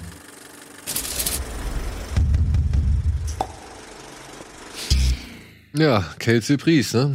Also in Kalifornien ist gerade jetzt, glaube ich, gestern oder heute bekannt geworden, müssen die Kinos jetzt wieder dicht machen. Davor haben schon andere Bundesstaaten gesagt, nee, tut mir leid, Kinos müssen wieder zu sein, die Corona-Zahlen sind gestiegen. Explodieren. Oder und ja, sind schlagartig gestiegen. Und dementsprechend müssen die Kinos weiterhin geschlossen bleiben, ja. Und die Verleiher, gerade was die großen Titel angeht, ja, glaube ich, denken von Woche zu Woche. Ja, ich meine, Tenet haben sie jetzt ja auch, glaube ich, zum fünften Mal verschoben oder so, ne? Nö, Also- zum, zum zweiten Mal. zum zweiten. Ja, wollten die nicht Ende Juni, dann Mitte Juli, jetzt Ende Nee, nee, Juli? immer Mitte Juli. Also Anfang war es Mitte Juli, dann Ende Juli und jetzt ist es Mitte August. Wenn ich Ach, das okay. richtig in Erinnerung habe, ja. Und Mulan wurde auch nach hinten gepackt, aber direkt, glaube ich, noch ein Stück weiter. Und äh, ja, also, wenn jetzt Kalifornien schon wieder sagt, die Kinos machen dicht, dann kann ich mir vorstellen, dass da noch einige Filme auf sich warten lassen werden. Ja, Ich meine, man muss, man muss es ja, man muss es ja auch äh, nach, also ich finde es ja nachvollziehbar, ne? Mhm. Also das ist ja die große Diskussion, die auch hierzulande stattfindet. Wie, wie rentabel ist ein Kinobesuch für die Kinobetreiber? Also was kannst du machen, um das Kino weiterhin aufrechtzuerhalten und auch den Film zu unterstützen? Und natürlich wollen die am Ende auch für Tenet und Mulan und wie sie alle heißen, auch einen Recoup haben. Ne? Also und wie kannst du den schaffen, wenn du und das, was in Amerika passiert, äh, aufgrund der Zahlen, die uns erreichen, ist schrecklich, aber dann ja auch logischerweise in der Folge nachvollziehbar. Was willst du tun? Wie willst du Sicherheit garantieren für die Kinozuschauer und Besucher? Nur das, it's a never ending story, ne? Ja, vor allem, wenn du hörst, die Zahlen sind wieder gestiegen und die und die, weiß ich nicht, Ursachen hat's dafür und keine Ahnung. Wenn dann die Kinos trotzdem auf wären, wird doch trotzdem keiner mehr hingehen. Also, das kann ich mir halt auch nicht vorstellen. Dass Das ist genauso wie, das ist genauso wie mit Restaurants und Hotels in, in Deutschland. Ich meine, wie viele äh, Restaurant- und Hotelbesitzer kenne ich, wo die Kosten fürs Aufmachen so hoch sind, dass sie natürlich sagen, das kann ich Kann gar nicht nicht, ja. mit den Gästen ähm, kompensieren. Wobei ich fürchte, dass das nicht stimmt. Ich glaube, wenn die Kinos auf sind, dann gehen die Leute da auch. Das sieht man doch hier in Hamburg auch, auf der Schanze und überall. Also das, wo das, was offen ist, da stürmen die Leute rein. Und wenn der rechts von mir keinen Abstand hält, halte ich plötzlich auch keinen Abstand mehr. Also ich habe das Gefühl, das ist immer so eine ganz gefährliche Gruppendynamik. Das ist so, oh, hier tragen alle keine Maske, dann trage ich auch Aber keine vielleicht Maske. ist das deswegen noch viel wichtiger, ne? Ja. Eben. Ja, und wenn dann halt die Kinos notgedrungen auch sagen müssen, wir machen jetzt wieder zu, dann sind das ja auch wieder Signalwirkung Kino? für, ja. Was bedeutet das fürs Kino? Ey, was bedeutet das für die gesamte Branche, ne? Weil du musst ja halt irgendwie, du brauchst ja Sachen, du willst ja Sachen auch bewerten und auszeichnen, du willst ja Sachen promoten, du willst ja Sachen verkaufen, du willst ja Sachen lizenzieren, du Ja, rechnest klar. ja auch mit gewissen, weiß nicht, Etats und, und Programmen und was weiß ich so. Also es ist schon eine Menge, Maschen also es ist schon eine große Maschinerie, die da dran hängt. Genau wie beim Fußball, ne? Das muss man ja auch noch sagen, und bei diversen anderen äh, Bereichen. Aber ja, es wird spannend. Es wird spannend. Hoffen das Beste, ne? Fingers crossed. So, apropos, ein Film, der ist dann tatsächlich jetzt, der wahrscheinlich nicht so unbedingt darauf angewiesen ist, dass er nicht im Kino erscheint, obwohl er auch fürs Kino vorge äh, vorgedacht ist, ist ein Film, über den haben wir schon vor zwei Wochen gesprochen. Er heißt Eman Emancipation, Emancipation. Emancipation. Emancipation, ähm, ist das neue Projekt von Antoine Fuqua und Will Smith, wo er einen Sklaven spielen soll namens Peter, der sich halt aus der Knechtschaft der Sklavenhändler befreit, basierend auf einem, also tatsächlich existierenden Foto. Sklaven, der wurde fotografiert und man hat halt die ganzen Narben auf seinem Rücken gesehen. Und dieses Foto ist tatsächlich so gesehen damals viral gegangen, also es ist durch die Welt gegangen und hat mit unter anderem dazu geführt, dass zum Beispiel Frankreich gesagt hat, wir wollen keine Baumwolle mehr von den Südstaaten haben und so, weil sie halt diese Zustände nicht mehr tolerieren können. Und äh, ja, also hat halt schon was losgetreten, dieses Bild und die Geschichte zu dem Bild soll jetzt halt verfilmt werden.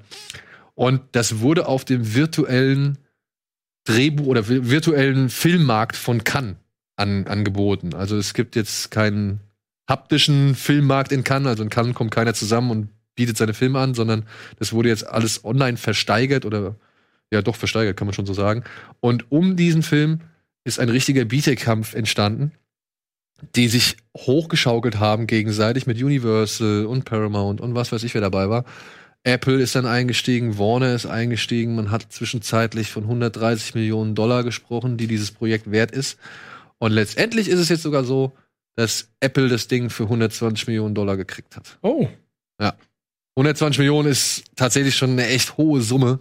Also es ist eine Rekordsumme, die wurde wohl in dieser Größenordnung selten für so ein also das heißt, sie haben die Rechte gekauft und die Vermarktung und die Distribution, aber exklusive der ja noch anstehenden Produktionskosten? Oder ist das Paket 120 Millionen? Das Paket ist 120 Millionen. Also, so wie ich es verstanden habe, ist das Paket 120 Millionen. Oder nee, nee, die Rechte sind 120. Die Rechte. Die Rechte sind. Ne? Weil, weil das ist ja, das ist ja wie bei Lin Manuel Miranda mit hier seinem Hamilton-Musical, ne? Der, das ja auch an Disney für was 80 Millionen verkauft hat. Ne? Und da ging es ja nur um die, um die Rechte, das Bühnenstück als, Disney zu äh, zeigen, als auf Video Disney zu zeigen, genau, und die Rechte für eine Realverfilmung zu kaufen. Also da, auf der anderen Seite, ich meine, das ist Ant Antoine Fuqua ist, äh, ist ein, ein, äh, ein Filmemacher, äh, genauso wie Will Smith, die natürlich jetzt in der Kombination auch mit der Aktualität des Themas den Nerv der Zeit treffen. Ne?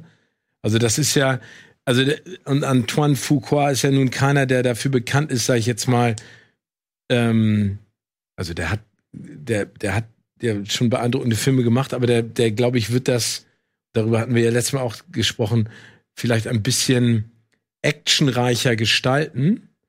Und Will ist, glaube ich, ja auch total hinterher, jetzt momentan vielleicht sich mal wieder nach einigen Gemini Mans wieder in, in der Rolle zu präsentieren, die er ja auch braucht.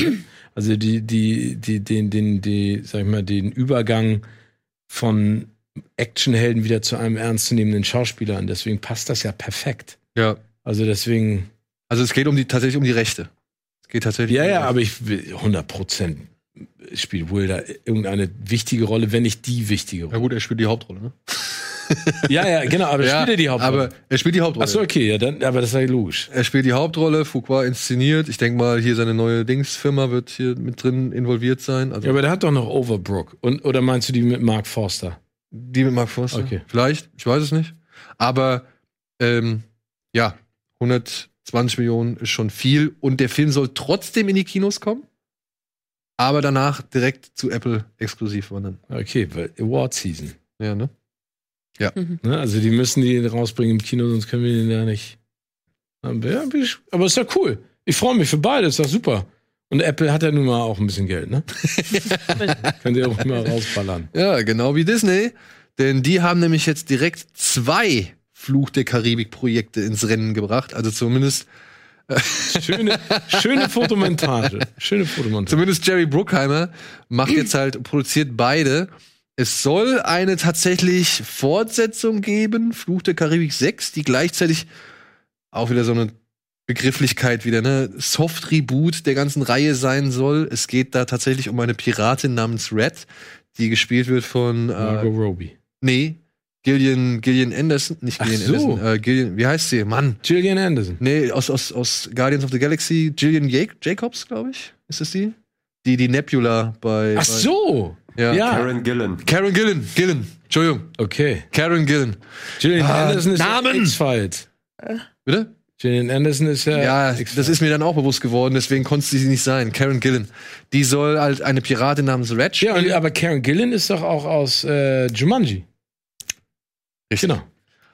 Und da könnte Johnny Depp eine Rolle spielen. Bei Fluch der Karibik 6, einem sogenannten Soft-Reboot. Ach so, okay. Und die andere ist die Margot Robbie. Und da parallel dazu wird jetzt eine weitere Ah. Fluch der Karibik-Geschichte oder eine Geschichte aus dem Fluch der Karibik aus dem Fluch der Karibik-Universum geschrieben mit Margot Robbie in der Hauptrolle. Was Aber da- unterscheidet ein Reboot von einem Soft-Reboot? Äh, dass du dann ein Reboot äh, erneuerst du im Prinzip den Handlungsstrang ein Soft Reboot ist, du nimmst Figuren oder eine Figur, mit der du ganz viel Sympathie hegst und packst sie in einen neuen Handlungsstrang. Also dass du sozusagen also deswegen Johnny Depp mit Karen Gillan, dass du Johnny Depp als Captain Jack Sparrow noch hast Ach so, ich und dachte, es nicht komplett verändert und das Reboot Margot Robbie ist, das habe ich gelesen. ich dachte, das sei ein Spin-off, wenn du eine Figur nimmst und in eine neue Handlung tust.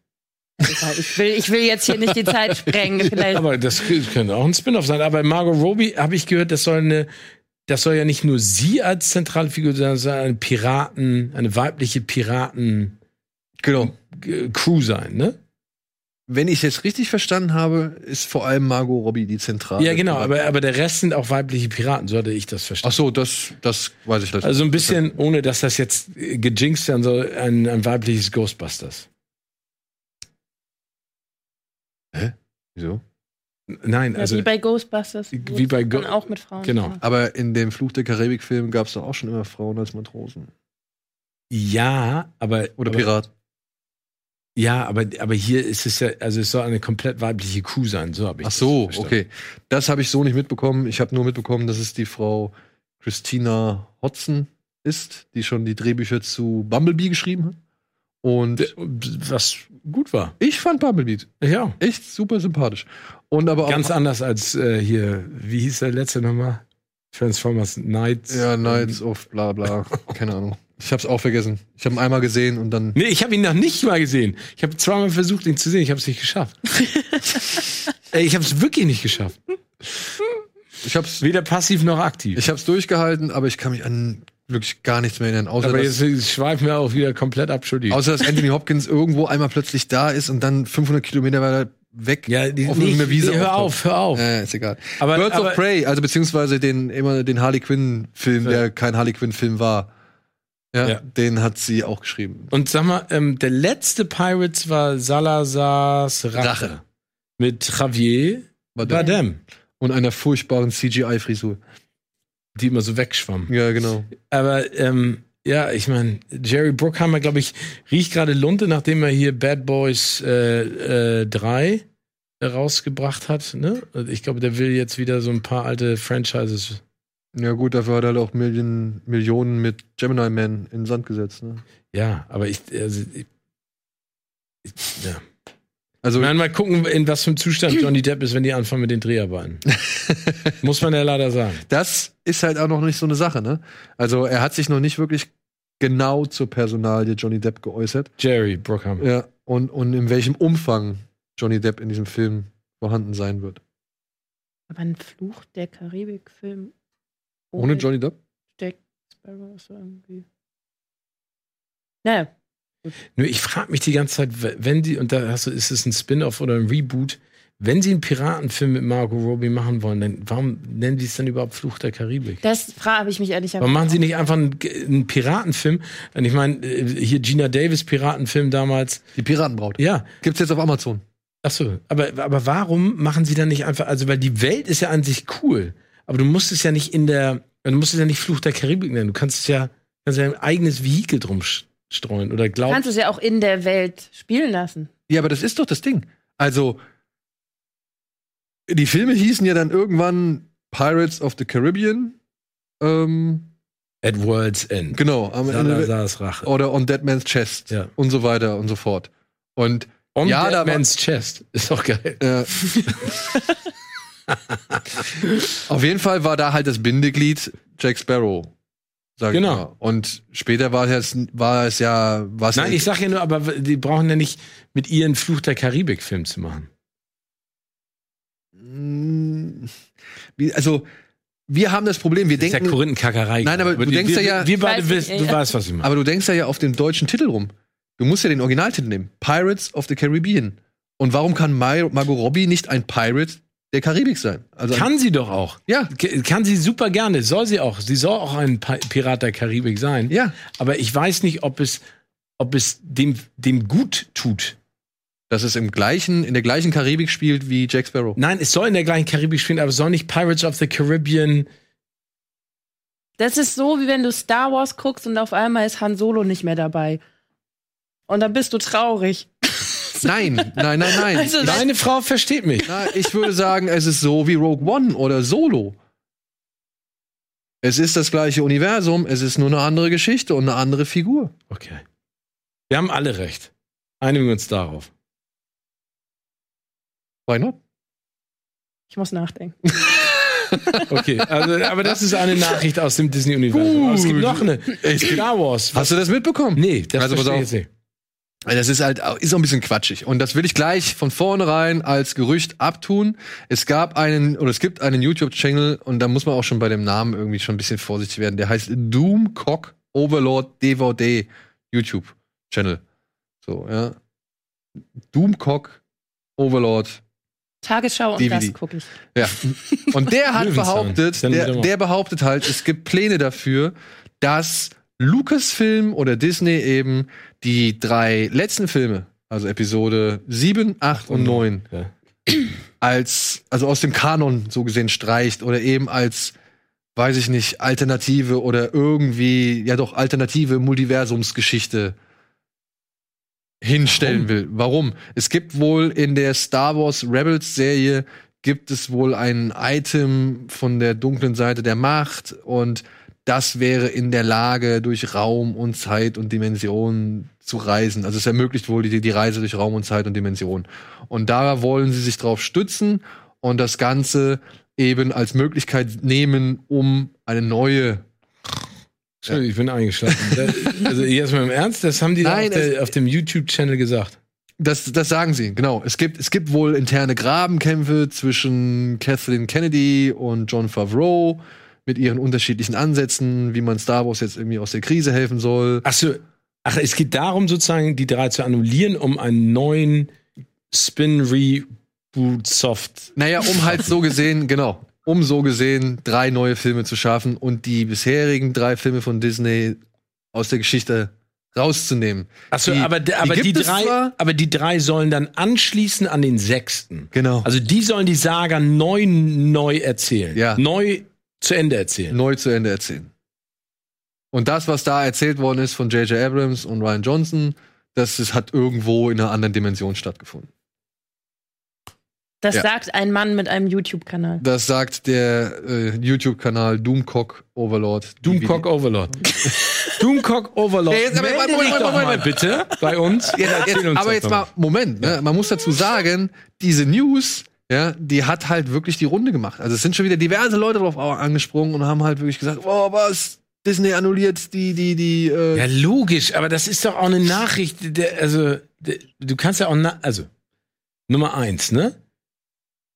Wir haben ja ausgiebig über diese Star Wars 7, 8 und 9. Teil gesprochen. Ich habe auch ganz deutlich gesagt, was meine Meinung dazu ist. Du auch, viele andere auch.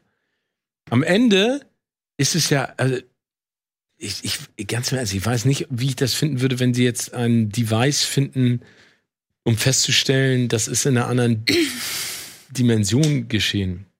Und ich meine, das ist ja das, Inter, äh, das Internet. Also wenn sich jemand hinsetzt und eine Idee hat, Aber ehrlicherweise finde ich das auch wieder ein bisschen quatschig, weil du brauchst doch nicht. Also es gibt doch auch so viele verschiedene Batman-Filme, die alle nicht so richtig zusammenpassen oder hängen. Oder hängen. Ja. Da brauchst du doch auch kein Device, das dann plötzlich in Gotham City auftaucht, um das eine ungeschehen zu machen, sondern du machst einfach einen neuen Film. Wenn du, wenn jetzt die Studios sagen, sie wollen drei neue Star Wars-Filme machen und die passen zeitlich, äh, hängen die sich an. aber was ist das auch für ein zwei. Eingeständnis? Äh, ja, also das ist doch. Ja, machst du halt drei neue Filme. Dieses Eingeständnis kommt ja von Doomcock Overlord. Das kommt nicht von Disney.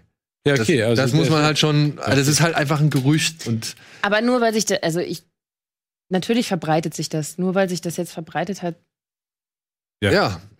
Aber es ist, darf ruhig daran angezweifelt werden und ich meine, es gibt auch genug Leute, die finden die drei Filme echt okay, Ja. gut ja. und geil. Ja. So, ja. Und warum sollten die Leute jetzt einfach nicht mehr Nee, aber das meine ich ja. Was ist das für ein Eingeständnis? Also, was wäre das für ein Eingeständnis von Disney zu sagen, äh, wir machen drei neue. Genau, Nummer Ja. eins. Nummer zwei, so nach dem Motto, also alle die, die es gut finden, tut uns leid, ihr seid echt doof. Aber danke für die Kohle, die ihr uns gebracht habt. Genau.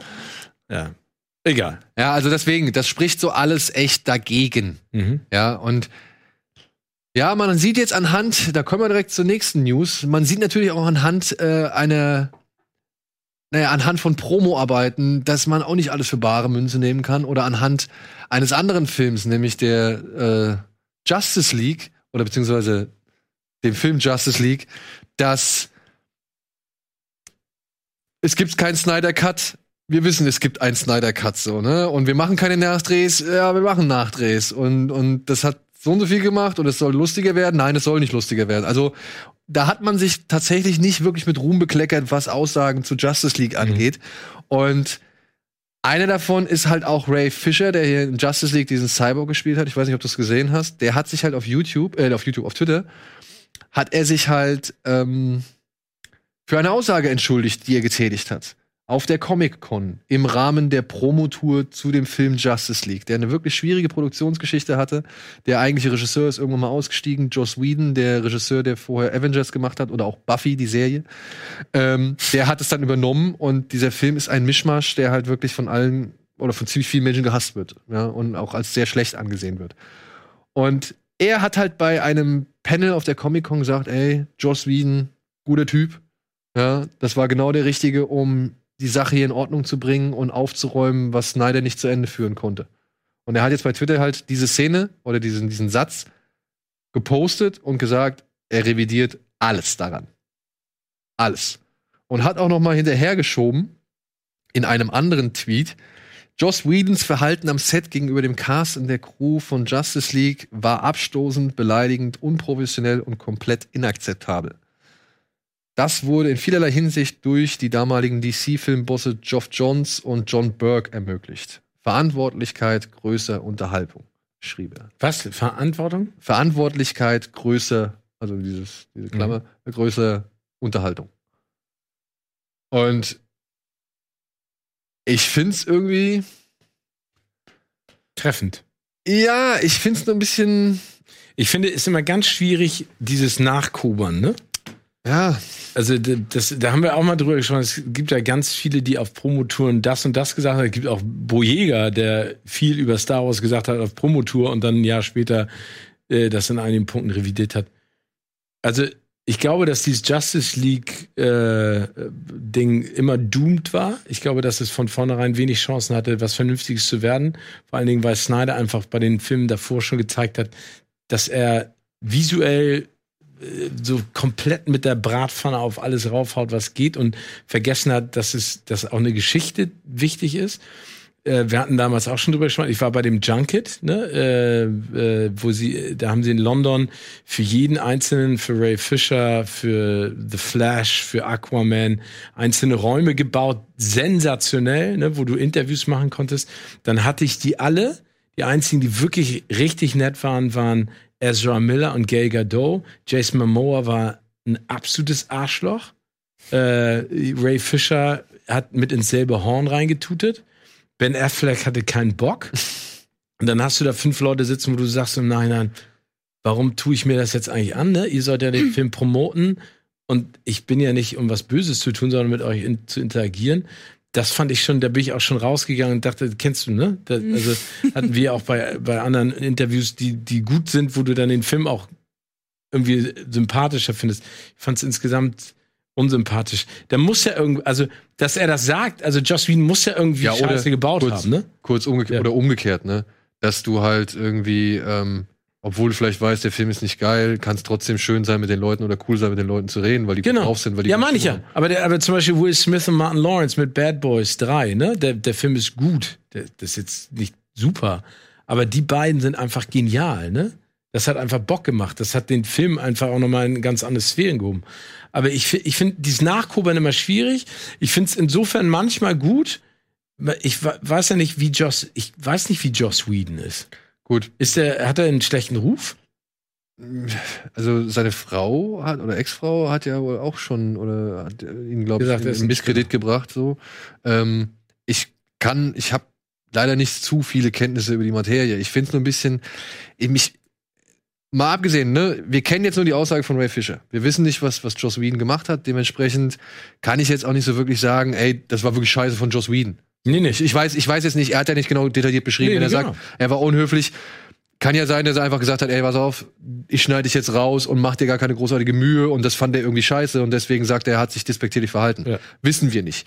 Ich sehe nur gewisse Problematiken oder gewisse Probleme auf uns zukommen aufgrund eben dieser Aussagen, weil letztendlich muss ich mir doch noch sagen, ey Leute, wenn ihr keinen Bock auf den Film habt, wenn ihr euch, wenn ihr nicht hinter diesem Film steht, warum soll ich euch jetzt noch irgendein Interview abnehmen, was ihr, zu- was ihr zu diesem Film gebt? So, weil entweder ihr wollt irgendwie Unterstützung leisten oder dann müsst ihr aber auch, dann muss aber auch der Verleih insofern mal einfach abhaken. Ja, aber das ist ja nicht mehr der Fall. Ja. Ne, die Junkets, Junkets werden immer kürzer. Ne? Also mit internationalen Stars hast du vielleicht noch drei Minuten. Dann sitzt immer jemand dahinter vom Filmverleih oder von der Publicity-Agentur. Jede kritische Frage wird direkt, bumm, ne, hauen sie dir direkt um die Ohren.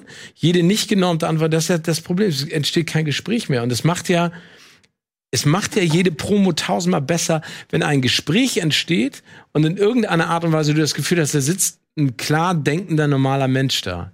Weil am Ende kann er doch bei jeder Frage oder sie, egal wen du interviewst, auch sagen, das beantworte ich nicht, tut mir leid.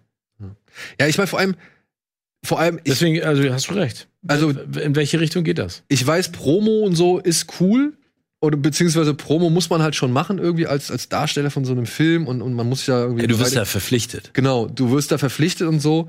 Aber dieses, ja, jetzt im Nachhinein solche Aussagen so krass zu revidieren, also weil er sagt ja wirklich, Ja. great guy und bla bla. Und er sagt jetzt genau das Gegenteil. Ja. Wie soll ich denn demnächst an irgendein Interview Was macht denn rantreten? der Ray Fisher eigentlich noch? Ja, gut, der macht jetzt halt nicht mehr wirklich viel, aber oder macht momentan glaube ich nicht so wirklich viel. Aber wie soll ich denn demnächst? Also ich muss halt von, Kann man nicht. ich habe jetzt schon irgendwie die die Ahnung, okay, die müssen natürlich den Film bewerben und erzählen dann dementsprechend besser, als sie es vielleicht selbst sehen. Aber das ist das komplette Gegenteil von dem, was er mal ursprünglich im Rahmen der Filmbewerbung irgendwie gesagt hat. Was ist das überhaupt für eine Art? Immer gleich. Also ich, mir fällt gerade auch keine andere Branche ein, in der man immer gleich die Zusammenarbeit in die Öffentlichkeit rausposaunt. Ja, der macht gar nichts, ne? Naja, gut. Also wurde er um seine Meinung gefragt, wie die Zusammenarbeit gelaufen ist? Oder also ver verstehst du, was ich meine? Es ist so, vielleicht haben die beiden auch einfach irgendwie ein Naja, er, für, für, wahrscheinlich ist der Vertrag ausgelaufen, der ihn daran gebunden hat, irgendwie nur die Schnauze, die Schnauze zu halten. Oder weiß ich nicht, irgendwas ist vor, vorgefallen. Ich, ich habe keine Ahnung. Ich weiß nicht, was Whedon gemacht hat. Ne? Aber hat Whedon denn darauf reagiert? bisher noch nicht. Nicht, was ich irgendwie per Twitter oder irgendwas anderem mitbekommen habe. Ja, wie gesagt. Also ich, ich finde es unprofessionell einfach. ja, aber das ist. Du gehst doch auch Aber- nicht hier raus und twitterst erstmal irgendwie, wenn dir irgendwas nicht gepasst hat oder so. Also, weißt, weißt du, was ich meine? Das, Nein, ich finde, also. Ich glaube, man muss es ja so sehen. Auch in meiner Moderationskarriere gibt es nicht immer nur Highlights. Was? Ne? Nein, aber ich, aber zu dem Zeitpunkt habe ich ja eine Sendung aus unterschiedlichsten Beweggründen gemacht. Entweder habe ich gesagt, weil, ich, weil du es finanziell brauchst, weil es ein, ein Karriereschritt war, weil es ein Goodie gewesen ist oder weil du dahinter gestanden hast. Aber ich, sitze jetzt trotzdem nicht 20 Jahre später da und sage immer so, Alter, das ist totale Scheiße. ja, das meine ich. Nee, und genau, das wäre doch unprofessionell. Nee, genau. Ja. Ne? Und ich, ich sag jetzt vielleicht, heute würde ich nicht nochmal Gülschans Traumhochzeit moderieren, aber damals habe ich es gemacht. Und es war Und eine Erfahrung, geguckt. es war, es war absurd, aber es war lustig. Ja.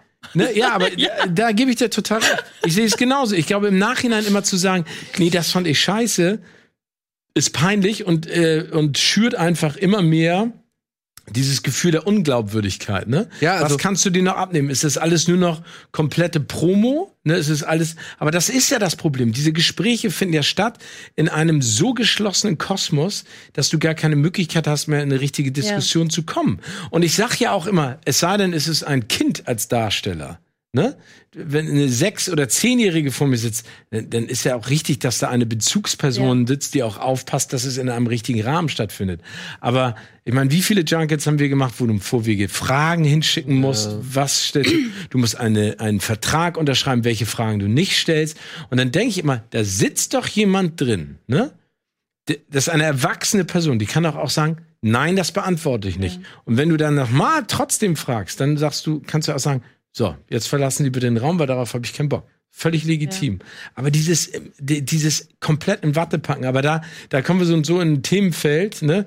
Diese, diese Rider, die im Vorwege kommen mit Fidschi-Wasser an dem ganzen Quatsch, Alter, da, da kriege ich ja so und so einen Hals. Aber ich meine, wenn ich schon von vornherein so und so viel Promo-Gelaber abziehen muss oder so viel Promo-Anteil abziehen muss, was muss ich denn jetzt noch weiter abziehen? Genau. Weißt du, ja, also, aber das ist der Punkt. ja, das ist halt einfach, es wird zu viel meiner Ansicht nach, weil dann muss ich diese Gespräche auch gar nicht mehr führen, so. Weil wenn er mir jetzt erzählt, er hing 300 Meter in der Luft, so, hm, sagst du mir in einem Jahr, es waren doch nur 10, Ja, ja. so. Ja, das ist so, Ja, Weiß aber ich ich, nicht. aber ich meine, und das finde ich gefährlich, was Ray Fisher da macht, ja. Und ich muss halt, wir müssen halt abwarten, ob sich jetzt halt auch dann die Co-Stars von ihm mit ihm solidarisieren. Weil das ist ja auch so eine Sache. Er stellt da jetzt wirklich, war abstoßend, beleidigend, unprofessionell und komplett inakzeptabel. Was hat der Mann gemacht? Was hat Ja, der ich meine, also Ray Fisher hat seitdem nichts mehr gemacht, außer äh, True Detective. Der Er hat auch keine bevorstehenden Projekte, ne? Ja. Also die, die Frage, es gibt ja zwei Möglichkeiten. Es gibt ja die Möglichkeit, dass wirklich was passiert. Er war aufmüpfig, Joss Whedon, es sind jetzt alles Theorien, Joss Whedon hat ihn richtig runtergebuttert, hat gesagt, du arbeitest hier nicht mehr, dafür sorge ich, und er macht nichts mehr. Und jetzt kommt er halt raus, weil er einfach sieht, es, der Joss Whedon hat's wahr gemacht. Es ist einfach unangenehmes Nachkloppen. Aber wie gesagt, man muss jetzt einfach mal schauen, wer, wer sich dazu jetzt nochmal äußert, wer ins selbe Horn bläst Ja. und dann. Und wenn der sich scheiße verhalten hat und wenn der sich also abstoßen ist halt so ein Wort, was ich halt auch irgendwie schon recht heftig finde. Das ist schon echt hart. Ähm, und wenn, wenn der halt wirklich Scheiße gemacht hat, Joss Whedon, dann muss das natürlich auch angeprangert beziehungsweise irgendwie hervorgebracht werden, so. Wenn man ihm das auch nachweisen kann.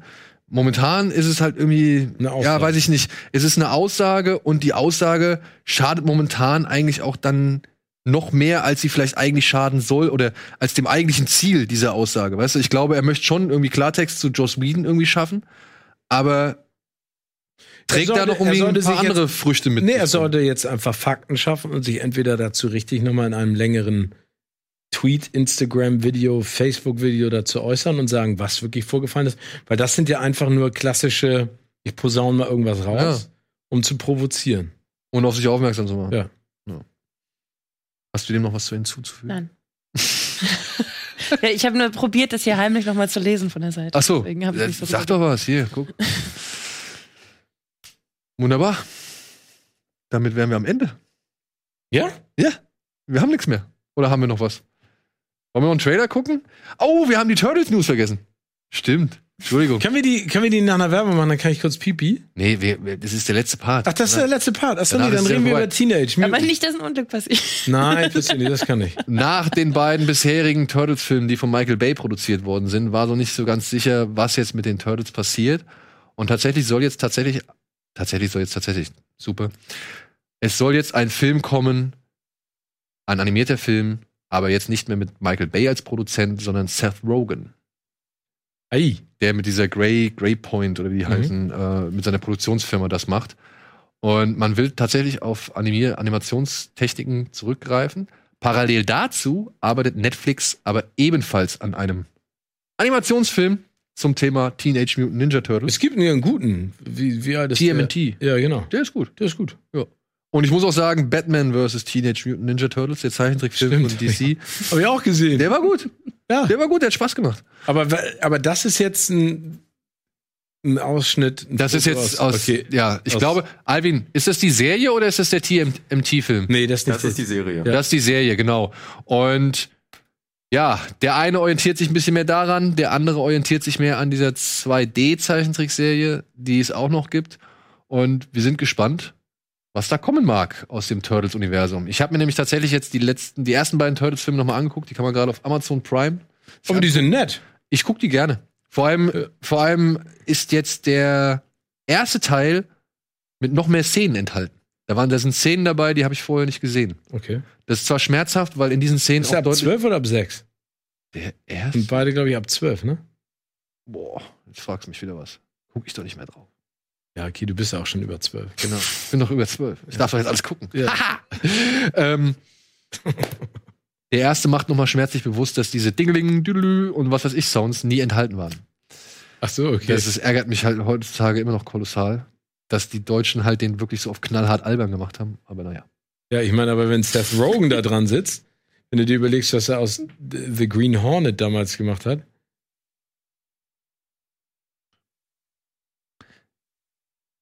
Ich fand den ja gar nicht so schlimm. The Green Hornet, ja. Der war auch nicht so schlimm, aber der war auch nicht so gut. Nein, der war nicht gut. Okay. so, liebe Leute, nächste Woche, Folge 300. Hier dick, fett, live mit allem Brimborium, was geht. Hoffen wir. Und darüber hinaus aber morgen Abend. Ja, ihr habt gesehen, ihr habt einen kleinen Vorgeschmack gekriegt, wie es ist. Ich, habe hoffe, recht Silke- Durchfall übrigens. Entschuldigt, ich kann nicht kommen.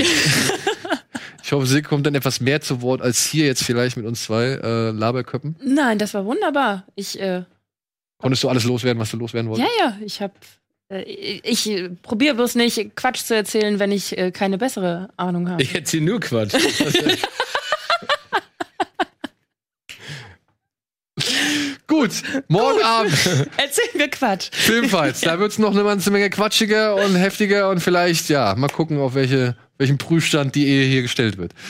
Ansonsten. Welche jetzt? Weil ich bin verwirrt seit eurer Nee, ich, bin die, Einführung. ich bin die Affäre. So. Die Filmaffäre. Die berufliche Ehe. Aber es ist auch, wir sind jetzt Nein, das, die, auch. nein. Das, ist, das ist das stärkere Band. Genau. Aber nichts gegen euer Band da draußen. Vielen Dank fürs Zuschauen. Lasst uns gerne ein Abo da, drückt auf die Glocke bei allen Sachen, die wir so machen. Und ansonsten bitte hoffentlich bis morgen und ansonsten spätestens nächste Woche. Tschüss. Tschö. Tschüss.